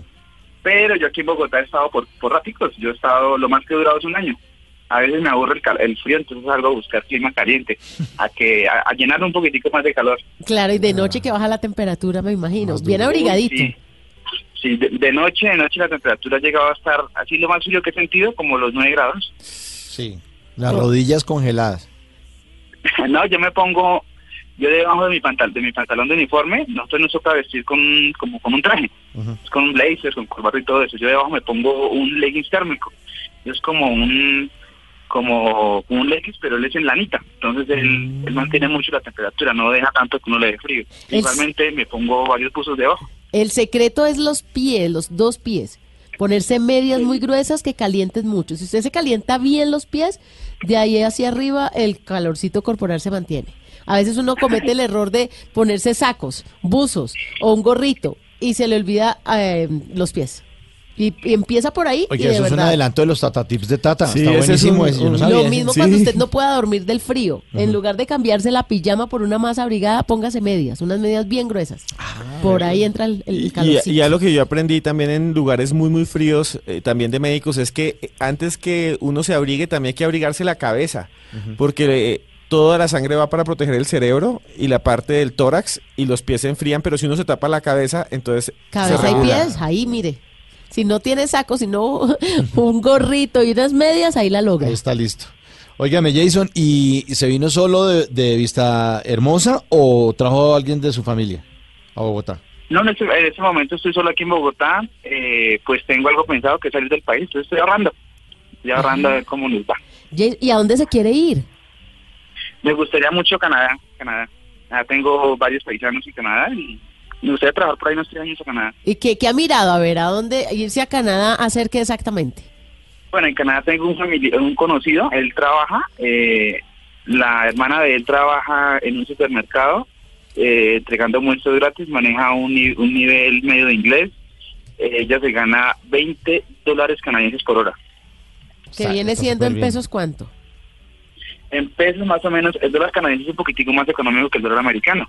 Viene siendo promedio más o menos, el dólar está como en 2.400 pesos el canadiense, más o menos como unos 50 mil, 60 mil pesos promedio. Óigame, Jason, ¿y en qué lugar de Canadá están ellos? ¿En qué, a qué ciudad podría llegar que lo reciban? Ellos están, creo que es en Alberta o en Quebec, nosotros no recuerdo bien. Usted llega y hágame un favor, para Alberta. ¿Dónde, dónde está el bus para Alberta? Sí, creo que sí. Oiga, pero, pero, hablar. Pe- pero cuando uno ya tiene a dónde llegar, ya, Ah, tiene, no, ya, tiene algo chuleadito. La mitad, ese Ya tiene medio Sí. pie allá. Claro, porque es que cuando uno tiene ganas de irse y empieza a buscar a dónde, y es lo más costoso, la llegada, el hospedaje, pero usted ya tiene algo adelantado. Sí, Canadá tiene, por ejemplo, lo duro, lo duro para nosotros los colombianos es el clima. El Ahí frío. la temperatura en invierno baja por medio de los menos 35 grados. que eso es algo demasiado frío. Él me contaba que él tiene unas botas térmicas que le resisten menos 45 grados, le costaron 300 ¿Sí ve? dólares. Los zapatos, Sí, otra claro. vez. Los pies. Otra vez, es un círculo. Sí, sí. Bueno, pero, pero, pero, o sea, a usted le da frío en Bogotá con 9 grados. Imagínese con menos 35. Duro. No, pues la, la verdad yo no soy tan violento, yo no, yo no utilizo ni guantes, ni bufandas, ni gorro de eso. Yo de noche solamente me pongo el legging, me pongo un busito de más y ya. De pronto cuando me da frío me- mucho me pongo una chaqueta y listo. Pero Jason, le advertimos, no es por meterle terrorismo, pero el frío de un país que tiene estaciones no se puede comparar con el nevado más Sí. alto del país. No, sí, o es sea- un frío penetrante, es una cosa que uno en serio tirita de frío. Y el uno frío- piensa que lleva el saco a que se, no, tengo unos buzos de lana. No, No, no, le sirven. a mí me ha tocado. No le sirven allá. Ropa térmica de pies a cabeza. Vea, y el frío no solo del clima, sino también del alma. El canadiense no es como nosotros los colombianos. No, no es tan tropical como nosotros. No, son súper rígidos, son súper fríos muchos. Y Pero ahí no me lo desanime. No, porque pero llegaron de los familiares. De los paisanos que aún bien cálidos. Ahí sí mucho se tiene que cuidar la uno, nariz. uno tiene que saber a dónde va. Sí, total, total. Jason, y No, entonces, sí. y entonces ¿cuándo piensa irse? ¿Cuándo piensa empacar y, y listo? Y se va. No, eso es, eso es un viaje programado por allá unos dos años, por medio, dos, tres años. Bueno, ¿y ya ha aprendido algo de inglés o de francés? ¿Qué es lo que se habla en Canadá? Eh, no, estamos, eh, estoy pensando después de junio, eh, pienso ingresar a hacer unos cursos de inglés y francés. Sí. Claro, para no llegar en cero. Claro, sí, aunque aunque el, el paisano mío, el, el que, que primero llegó allá, él no ha aprendido, el mejor dicho, no sabe un carajo de inglés ni, ni de francés. Mientras que los sobrinitos de él, ellos tienen promedio entre 12 y 14 añitos, ellos sí ya hablan eh, muy fluidamente en inglés. ¿Y hace cuánto está él allá? Él lleva ya dos años, eso es lo que yo digo, dos años ya en, en Canadá y no saber hablar ni, ni una palabrita en francés o, o algo medio en inglés. Sí, ni siquiera dice oui. Oiga, pero yo... no- Nada, yo- no, ni, ni we, ni what, ni my name, ni nada. Ni my name is nada. Oye, pero yo no entiendo por qué hay gente, y no solamente eh, esa persona a la que usted nos habla, Jason, sino hay gente que ya dura 10 años en un sitio y no aprende el idioma. Uno como que se cierra a veces a la banda, ¿no? Como que, ¿Pero no será pereza? Yo, no, es como una, como una, como una forma Yo de, creo de- que es pereza. porque- de alejarse, o como que se blindan. O porque ya le entienden, hace No sé, señas y ya pero- le entienden, no ve la necesidad de Pero aprender. si uno está en un sitio, pues como no va a aprender el idioma. Sí. Dice, no es que es jodido el alemán o, no, o el árabe. Dice, pues, yo no yo sé, creo o- que tiene que ver con la edad, porque cuando uno llega mucho Si más entre mayor... más viejito da como más pereza. Y lo otro es a dónde llegue, porque si llega a un ba- en Queens, en Nueva York, donde eso es como Sí, estar en Manizales. Sí, no, ahí hasta panadería, buñuelo, Sí. todo, y hasta el policía es colombiano. No, Entonces, yo, yo una vez estuve en Queens, en Nueva York, en una panadería, y vendían mojicón, roscón, lengüita, Sí. y las que atendían todas eran pereinas. ¿Quiere Siga pues, hombre. sí, sí, ¿Qué quiere Con re? leche. entonces así quién aprende. Sí. Sí, también es cierto. Pero si va a hacer el esfuerzo entonces, Jason, para aprender inglés y francés. Sí, claro, sí, claro. Eh, pues el amigo mío, él, sí, él- yo digo, él, él es como encerrado en el tema. Lo que sucede es que se quiere quedar por ahí un promedio de máximo cuatro años. Venirse para Colombia. Es lo que estás ahorrando allá. Dice yo, aquí, aquí me estoy jodiendo un poquito de pronto aguantándome ese clima tan fuerte, pero para irme para Colombia a relajarme. Él, él, él sí, en parte él sí es como algo como algo cerrado, aunque él- y eso que él no es tan viejo, él tiene en promedio como unos 32 años tiene el promedio de él. Treinta- ¿Y usted cuántos tiene, Jason? ¿Cuántos tiene usted? Yo tengo en este momento tengo 26 años. Ah, está Ah, perfecto, hermano, bebé. para que aprenda idiomas ya está perfecto. Perfecto. Sí, sí. Eso estamos mirando a ver cómo lo hacemos. O alguien que me enseñe, no sé. Pero sí, estamos brigando a aprender. Estamos con esa cuestión. Descargue Duolingo en el celular. Es de las aplicaciones gratuitas que son más efectivas para aprender cualquier idioma. ¿Y cómo funciona, Tata? Eh, usted descarga Duolingo, así como, como suena. Duolingo. Duolingo. Así, la descarga y usted... ¿Qué es lo bueno de Duolingo según lo que me leí? Porque muchas personas han aprendido diferentes idiomas, que le hace un seguimiento. Entonces, por ejemplo, usted quiere aprender portugués y usted ah, mi- mira desde dónde empieza, si es de nivel cero o si ya tiene algunas bases y ahí va mirando. Pero la idea es que todos los días practique, que ese es el secreto, ¿no? La constancia. Y eh, va haciendo lecciones y son lecciones tanto de texto como de audio y va socializando y luego también hay clubes de lectura en la misma aplicación o conversacionales. Y lo mejor es que si de pronto usted como me pasó a mí, con- em- empecé a molestar, ¿no? Yo quería, em, puse mandarín. Entonces yo empecé como cuatro días, muy, muy, muy tesa, yo todo, una hora, una hora. Y al quinto día me dio pereza y no entré. Al sexto día ya estaba en cero. Me tocó volver a comenzar desde el comienzo. Entonces te obliga a no parar, porque es volver a empezar desde cero. Entonces realmente es una ¿Y aplicación eso muy por qué quería aprender eh, mandarín? Me gustaba, quería. Sí, rarísimo. Sí, sí, sí, me gustaba. Para poder pedir chino al domicilio. Para poder pedir el arroz chino. Oiga, Jason, ahí está esa sugerencia. Duolingo. Duolingo, es muy práctica. Ya, por aquí lo tengo la aplicación, Duolingo, ¿no? Y suena como interesante. Sí, es cualquier idioma, cualquier idioma. Por ejemplo, a mí me parecía muy chévere, yo hace, para el Mundial de Colombia, de, de Brasil, perdón, que fue en el 2014, Sí. en el 2013 yo empecé a estudiar portugués. Y entonces, más o menos en el 2013, pero ya finalizando, ahí descargué Duolingo. Y lo que hacía era practicar. Y ahorita que estábamos hablando del español, que es complejo por los acentos y las tildes, pues el portugués tiene seis tildes. Es más difícil todavía en, ese, en esa parte de acentos porque las puntuaciones son rarísimas. Y con Duolingo practicaba eso, por ejemplo, las acentuaciones Claro. en el portugués. Entonces, cualquier idioma, el que usted quiera, aparece ahí y lo puede aprender y es de las aplicaciones más utilizadas en el mundo. Hay una versión gratis que viene con publicidad y si usted se cansa, pues descarga la aplicación que es premium, que viene sin publicidad, pero Bueno, ya todo depende de usted. Jason se animó, ¿o ¿no? Sí, claro. Yo creo que esa aplicación es la que utiliza de pronto Marina Granciera. Yo creo que sí. Óigame, Jason, entonces, mire, eh, ahorrar plata, a estudiar inglés, a estudiar francés, y cuando se vaya, pues nos, o bueno, antes de que se vaya, nos sigue llamando aquí, seguimos charlando en Bla Bla Blue. Ah, no, sí, claro, sí, sí. Y lo Sí, acompañamos en sus turnos. mucho. Yo me entretengo mucho en sí, en mis turnos me entretengo mucho. Y a veces también cuando no estoy de turno, cuando yo descanso, mi primer descanso, entonces me quedo escuchando por ahí hasta la una o dos de la mañana. y- Ah, bueno, ahí estamos, ahí estamos conectados entonces. Eh, Jason, y para despedirlo entonces, le- agradeciéndole muchísimo que se ha comunicado con Bla Bla Blue, le queremos dejar una canción que le recuerda su terruño, a ver si le parece y si le gusta. ¿Cuál, cuál, cuál? Aquí está usted de Reinaldo Armas. Para Ay, Jason, un abrazo. esa. Ok, muy amable, muchas gracias. Chao.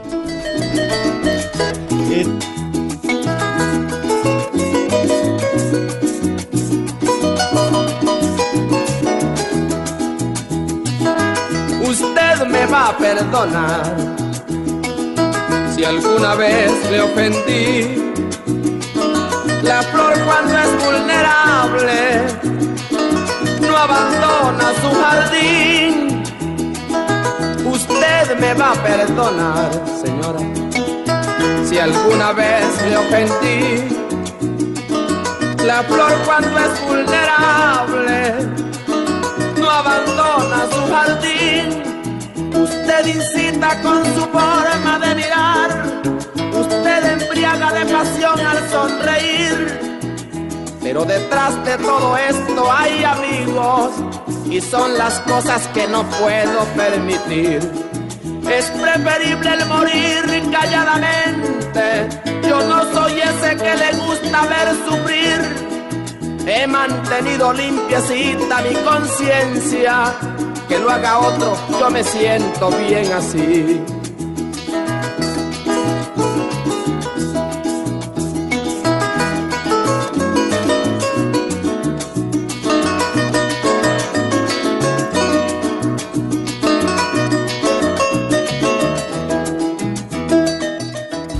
Bla bla blue. Conversaciones para gente despierta. Porque la vida viene sin instrucciones, llega Tata Solarte con los Tata Tips. Y les tengo uno tanto para hombres como para Pero ya mujeres. nos echó uno. Muy El efectivo. de las medias y El los zapatos. calor, el calor los frío. pies. Buenísimo. Sí, cuando tenga frío de una, protéjase los piecitos. Buenísimo. Las medias, ahí, fundamental. Pero aquí hay uno nuevo. Este tip tiene que ver con el perfume. Porque hacemos el esfuerzo de comprar un buen perfume para oler rico, porque nos gusta, eso cari- atrae. Caribbean, ¿no? El Sí. dólar a tres mil pesos, tan Y, y mire, no se trata de que usted se llene de perfume, no se trata de que se eche mucho perfume, no. Simplemente hay unas zonas en donde el perfume penetra de una manera Sí. y lo mejor es que mantiene más tiempo ese, ese El, el olor, aroma esa le fragancia. queda a uno. Pues Eh, aunque el perfume sea de muy buena calidad, el roce con la ropa, la humedad, el aire, hace que poco a poco se vaya yendo el olor. Eso sí es natural, no importa la calidad del perfume, hay unos que se pegan más, también de acuerdo al humor de la persona, ¿no? Un mismo perfume le puede pegar muy bien a una persona y a la otra como que ni le huele. Oiga, Esteban, usted que tiene tan buen humor. Ese tipo de Lo humor. repele, yo soy repelente. Pero el truquito que les voy a enseñar el día de hoy es un truco para que usted huela rico todo el día, desde la mañana hasta por la noche. ¿Que se le quede pegado o qué? Y que no se tenga que estar echando a cada rato el perfume, aplicándoselo porque realmente así se gasta mucho y no dura. Entonces, este es el truquito. Si usted acostumbra a ponerse el perfume debajo de las orejas, detrás de la cabeza y en las muñecas, que son las zonas en donde uno más que todo se pone el perfume, antes de ponerse el perfume coja vaselina. Y en esas zonas donde usted se aplica el perfume, póngase unos punticos de vaselina y se los soba, se los va frotando en su piel. Entonces, si se lo va a poner detrás de la nuca, detrás de la cabeza, si ahí se va a poner el perfume, póngase ahí vaselina y se la frota. Si se lo va a poner en las muñecas, póngase un poquito de vaselina, pero muy poquito, y la frota. Si se quiere poner, hay personas que incluso antes de vestirse se ponen el perfume y en la parte del pecho se ponen el perfume. Entonces ahí póngase Sobre la vaselina. piel de una vez. Sobre la piel de una vez. Entonces, en la piel póngase vaselina, en donde se va a poner el perfume. Cuando ya se frote la vaselina, ahí sí coja el perfume y se lo aplica. Ahí. Y va a notar cómo le perdura el olor. O sea, no se le va. No o sea, se le le dura va mucho más tiempo. Claro, porque a veces usted necesita que le dure todo el día, tiene poquito, lo quiere economizar porque es muy caro y e incluso a veces le da presa porque tiene el frasco grandote. Ajá. el sí. de 200 mililitros y usted no lo quiere El- llevar en su el cartera. tarrao. La botella. ahí. La botella. Entonces usted simplemente se quiere poner en su casa y se quiere ir, pero quiere que todo el día huela rico porque va a tener una reunión a las 4, otra a las 6, otra a las 7. Entonces, antes de ponerse el perfume, aplique vaselina en esas zonas en donde se va a poner Está el perfume. buenísimo. Muy Es sencillo, es práctico y además es un poquitico de vaselina. Sí, nos va a echar todo el... Un poquitico, no, pues un puntico, ahora, un puntico. sí, huele rico, pero todo grasoso. No, no, no y no. Está bueno ese tatatip, Muy me bueno. gusta. Y los oyentes, ¿en dónde pueden consultarle o sugerirle tatatips? En arroba Tata Solar, te quiero que ahí me compartan sus tips, si se los han preguntado a sus familiares, a sus abuelitos que tienen tantos truquitos, y aquí los compartimos para todos los oyentes en Bla Bla Blue. Y mientras ustedes llaman, sigue la música aquí en Bla Bla Blue. Esto es Julieta Venegas, sin documentos.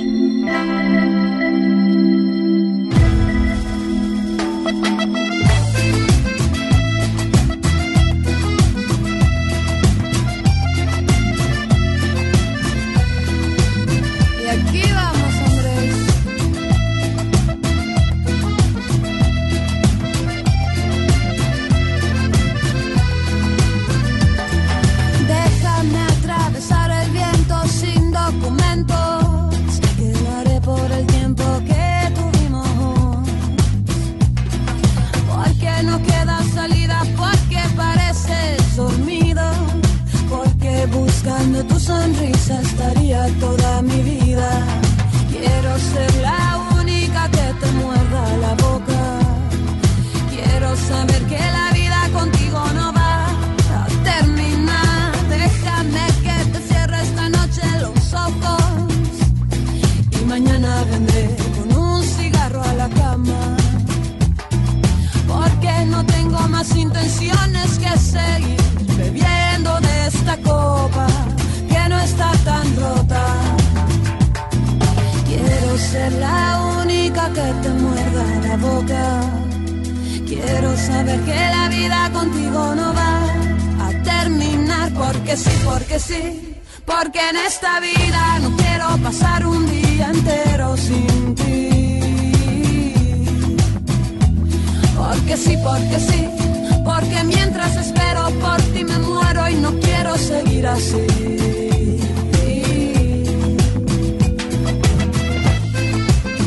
Una canción original de una banda española, Los Rodríguez, donde también estaba Andrés Calamaro y que publicaron en 1993, pero además a la que le han hecho muchas versiones, decía usted ahorita, Esteban. Sí, cantidades. Uno los escucha en esas versiones como jazz también, que cantan así mujeres con la voz sensual, como rock and jazz y no sé qué más. Esta la he escuchado mil veces. Deberíamos hacer popular and jazz y colocar la tirana, por ejemplo. Sí. Sí, eso no lo ha, no, no lo ha hecho nadie. O jarretona. Sí, jarretona. Jarretona en sí. jazz, sí, una vaina Sí, así. se van a decir Hermanitos como Huascan Jazz. Huascan Jazz. Huascan Jazz. sí. Esta versión de 2006 de Julieta Venegas sin documento suena aquí en Bla Bla Bla. Recordamos nuestra línea telefónica, el 316-692-5274, porque vamos hasta la una de la mañana para seguir aquí hablando. Oiga, hay una cantidad de temas del Día del Idioma que seguramente se nos quedaron aquí engatillados y que a pesar de que ya pasó el Día del Idioma que era ayer, pues los, los queremos compartir y lo que, los quiere compartir Esteban, que tienen que ver con los idiomas eh, indígenas y los idiomas más extraños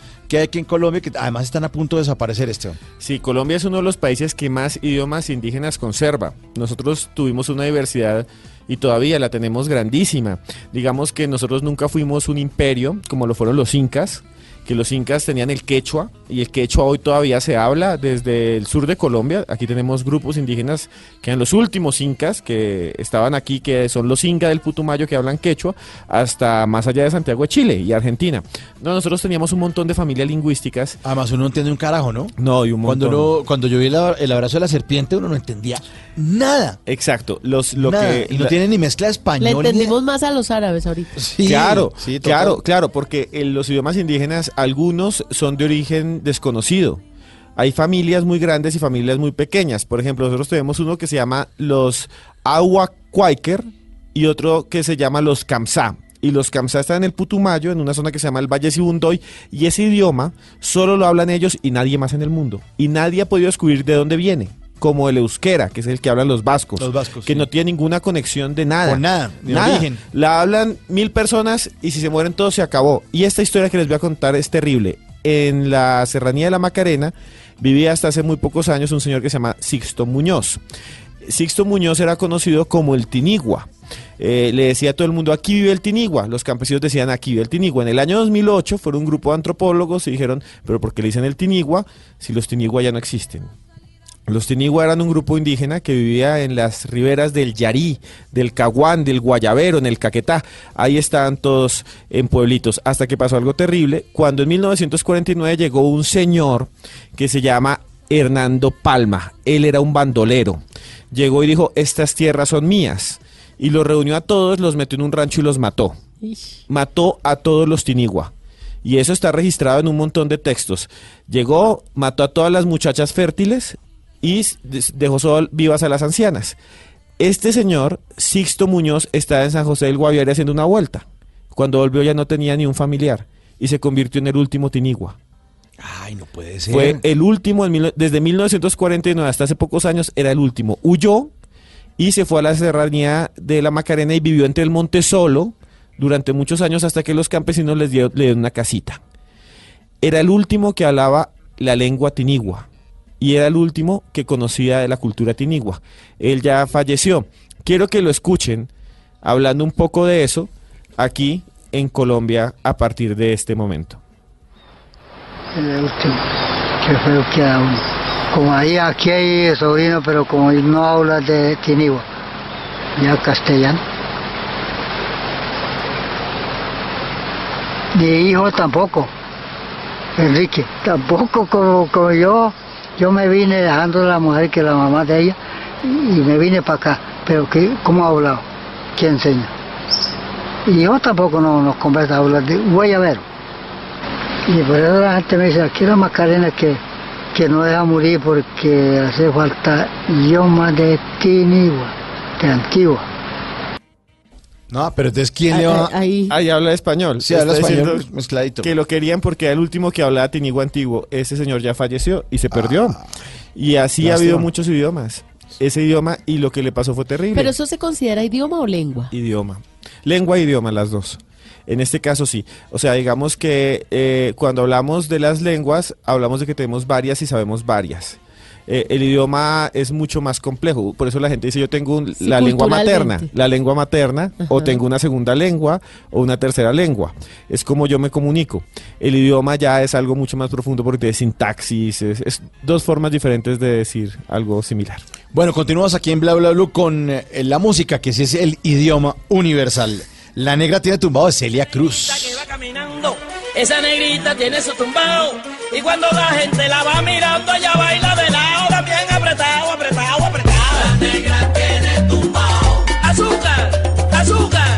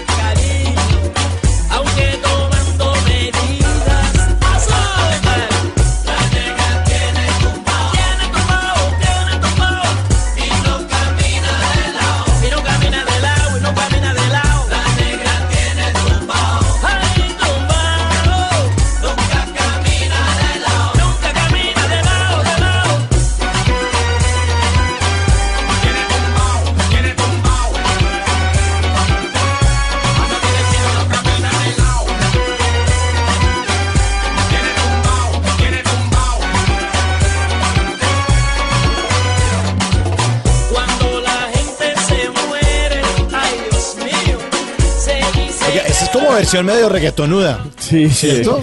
Como Esta, esta urbana. canción, esta canción es de, pues la canta Celia Cruz, aquí la estamos escuchando de fondo, pero tiene eh, la participación de Mike Perfecto, que es un cantante de rap. Entonces la combinación es perfecta. Fue escrita por Sergio George, el productor más exitoso en los últimos años, y fue lanzada como primer sencillo del álbum número 59 de la Guarachera de Cuba. Casi no hizo música. Pero es- mal. La Negra tiene tumbado y el álbum eh, mezcló lo mismo que esta canción, salsa y reggaetón.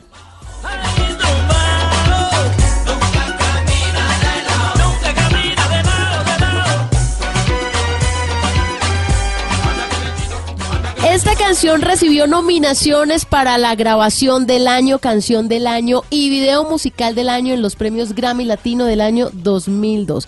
Sin lugar a dudas, uno de los éxitos más importantes y fue la canción, la última, a la que más reaccionó el público con Celia Cruz. Que se murió hace ya 16 años. Sí, sí, ¿Cómo sí. nos hace falta Celia Cruz? ¿no? ¿Cómo pasa el tiempo?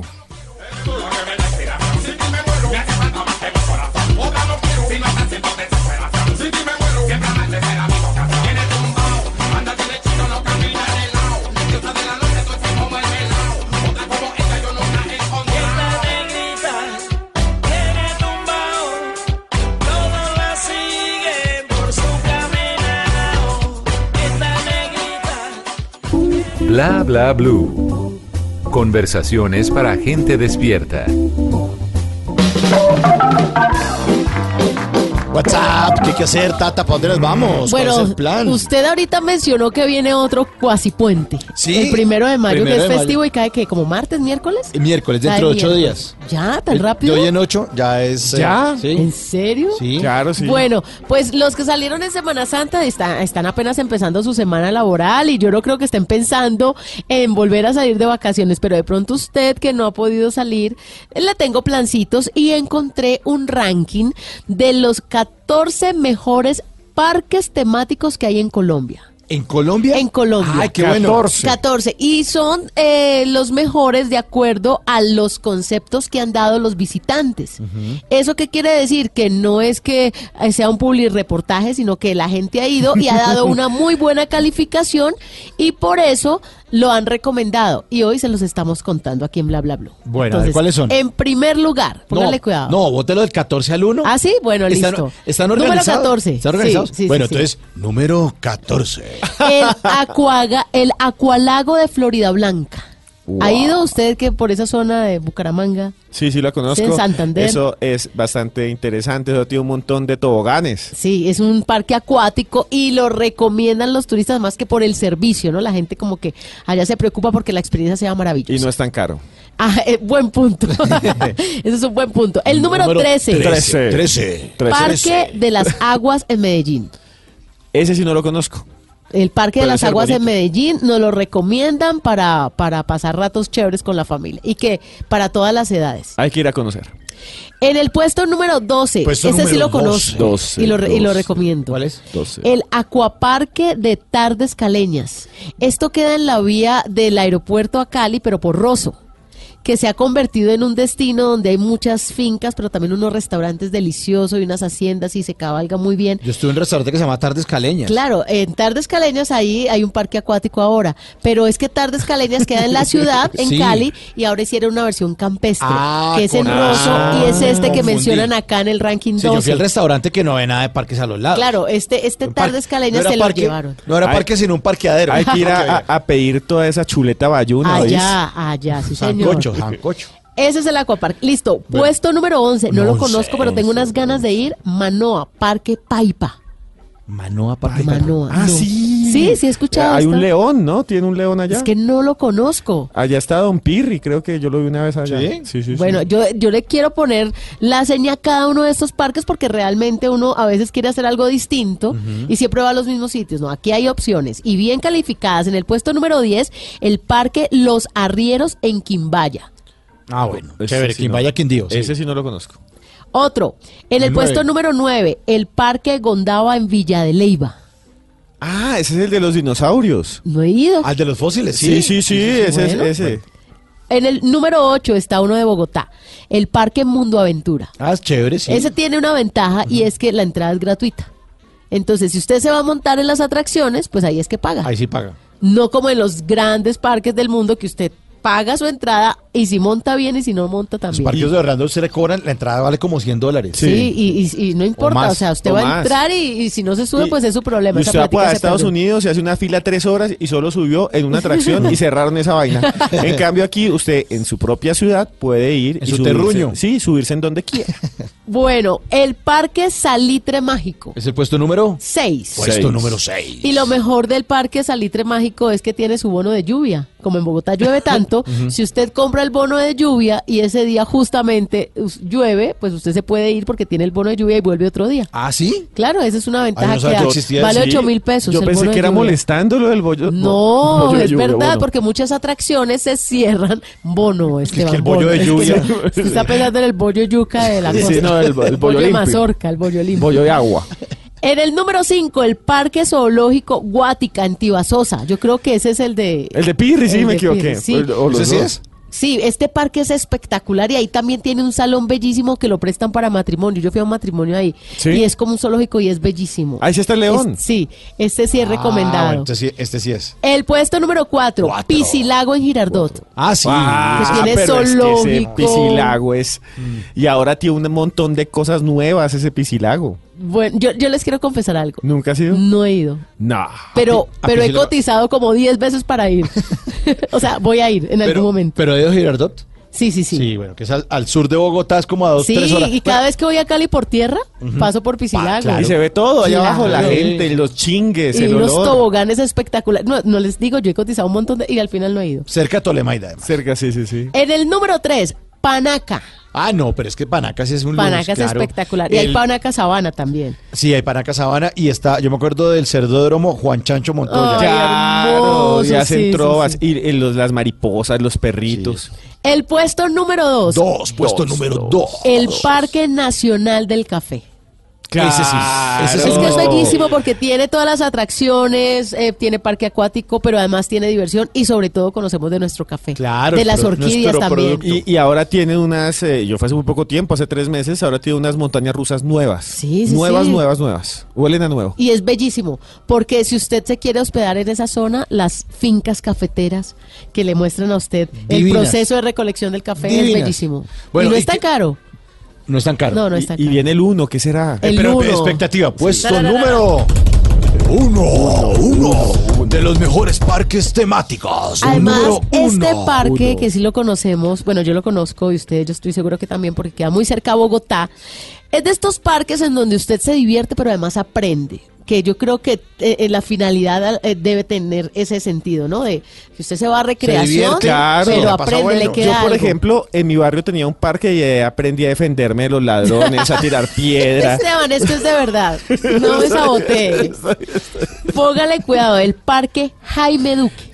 ¿Así? Brutal. Es el primer parque, el que tiene más votos positivos para que las personas vayan y disfruten. Y es que realmente Sí. es bellísimo porque tiene atracciones, tiene zoológico. Esos micos del parque Jaime Duque son espectaculares. Yo amo los micos. Además, no están en jaulas, sino en no, una isla. están en una isla y usted se atraviesa y al lado derecho tiene micos y al lado izquierdo tiene micos. El Parque Jaime Duque queda en el norte de Bogotá. En lugar- Tocancipá. sí, que se llama Tocancipá, que es como yéndose para Tunja. Ahí queda el Parque Jaime Duque, que es como una especie de, de Disney, pero creo yo. Bueno, ahí hay un Taj Mahal. Sí. Es el único Taj Mahal del mundo hecho a escala uno a uno. Exactamente, tiene la dimensión exacta del Taj Mahal de la India. Sí. Ahí usted lo va a Igualito. ver y está bonito. O sea, si usted no tiene plata para irse para la India, eche para. Jaime Duque y se toma una las foto, una foto, proporciones. y está también la mitad del mundo. O sea, hay diferentes monumentos importantes en el mundo, los va a encontrar ahí. Y está el mapa de Colombia también, que se puede observar desde los balcones. No, es bellísimo, realmente es muy educativo. Las excursiones de los colegios van Mm. ahí porque es un paseo obligado. Y hay un trencito que atraviesa al parque. Todo el parque, que sí. lo El- recorre. El único metro elevado de la sabana. Sí, eso es lo más cercano que tenemos en el metro de Bogotá. Sí. Es una vaina, un trencito que hay en el Jaime Duque y uno ve un buque y todo. O sea, ese parque es chévere. Pues ahí está la clasificación de los viajeros que han determinado que estos son los mejores parques para visitar en Colombia. Eh, me está escribiendo por acá un oyente, me imagino que es de Medellín, que me está mencionando la Hacienda Nápoles. Pero no quedó en el, ah, sí. pero no quedó en el ranking. ¿Pero por qué? No sé, de pronto estaba de 15. Yo di- escogí los primeros 14. Sí, y el Pero Parque Explora en Medellín también Sí. es súper lindo. Sí. Sí, No, par- es que hay muchos. Hay muchos. Parque Los Deseos también. Hay muchos parques en todo, en Y todo los el país. naturales también. ¿Dónde me los deja? Bueno, entonces vamos a hacer otro ranking de los 45 parques más adelante. Seguramente. Pero mientras tanto, aquí está Mana. ¿Dónde jugarán los niños? En los, En los parques.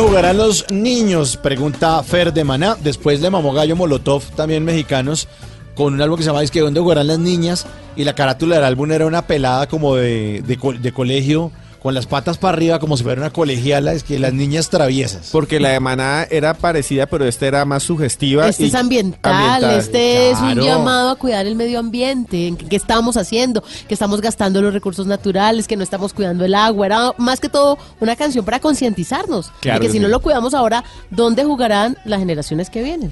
¿Dónde jugarán? Y seguimos hablando de lenguaje. Ahora vamos a hablar de un extraño lenguaje que desarrollaron unas gemelas, eh, Esteban. Sí, escuchen ¿Cómo es- bien esto es porque esto sí es rarísimo. Vea, se llamaba Grace y Virginia Kennedy. En 1979 se descubrió algo increíble. Las niñas no hablaban con los papás, no hablaban con la mamá. Les llamaban Poto y Cabengo, así se llamaban ellas mismas. No se llamaban Grace, hola Grace, ni hola Virginia, sino le decía hola Poto, hola Cabengo. Bueno, uno con los hermanos a veces Sí. pone apodos, ¿no? Exacto, pero lo que va a pasar es sorprendente. Las niñas crecieron juntas y empezaron a desarrollar su propio idioma, porque no hablaban con adultos, porque los papás no les ponían atención, porque los papás las abandonaban, digámoslo de una vez. Y ellas crecieron juntas y a medida que crecieron no aprendieron a hablar inglés. O sea, pero no salían tampoco al colegio ni No, nada. las intentaban sacar al colegio, aprendían, pero no podían comunicarse bien. Por eso fue que llamaron la atención, fueron a donde un psicólogo y le dijeron, vea, como ellas viven juntas, como nadie más les habla, crearon su propio idioma. No puede ser. Y ese idioma... Se inventaron las palabras, entonces, se pues, inventaron las palabras. Si iban a decir televisor, decían otra cosa. Decían otra cosa. Y eh, es un caso rarísimo en el mundo de cómo dos personas se encerraron del resto del mundo hablando su propio idioma. Y lo van a escuchar aquí en Bla Bla Blue. Escuchen esta grabación de 1979 de un idioma que solo hablan dos personas.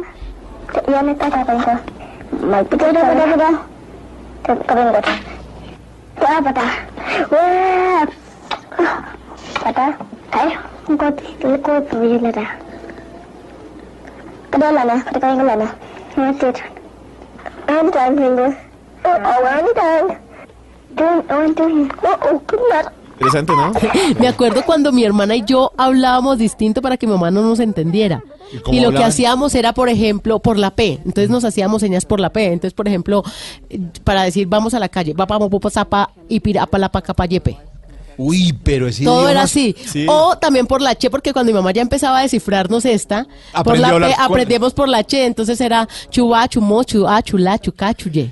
De ahí viene, eso se llama criptofasia y es algo que es muy común en los niños para que los Sí. demás no los descubran. Hay una canción que era muy famosa, la de A mí que me adivina, este Ese está, trabalenguas. está basado en criptofasia. Sí. Esa canción está hecha en criptofasia y por eso él va cantando se cayó con la. ¿Se ha visto? Que mismo. cantaba Barranco, Barranco. Claro, Barranco, pero originalmente era de los corraleros de Majagual. Eso, y acá hay una cosa muy interesante en esto, que estas dos niñas pues ya no tenían la base de un idioma porque cuando usted habla en jeringonza, que también le dicen así, eh, toma de base el idioma español. Entonces le termina en pa, en pe, Sí, en po. Y lo en- mismo, En, pero- esto no, esto viene de la nada.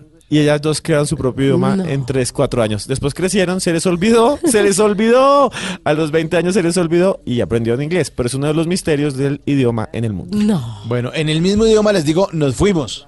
No pos fui popos. ¿Cómo se dice en P? no pos fui pimopos. O sea, nos fuimos. Apas tapa mapa ñapa napa. Ahí le entendí hasta mañana. Sí. ¿Hasta mañana qué? Nos fuimos hasta mañana. Nos fuimos hasta mañana. sí. Chapa opo. ¿Qué? Chao. Ah, chao, chao, chao. Nos encontramos a las 10 de la noche aquí en Bla Bla Blue. Bla, bla, Chao, bla. Bla Bla Bla. Bla, bla, bla, bla.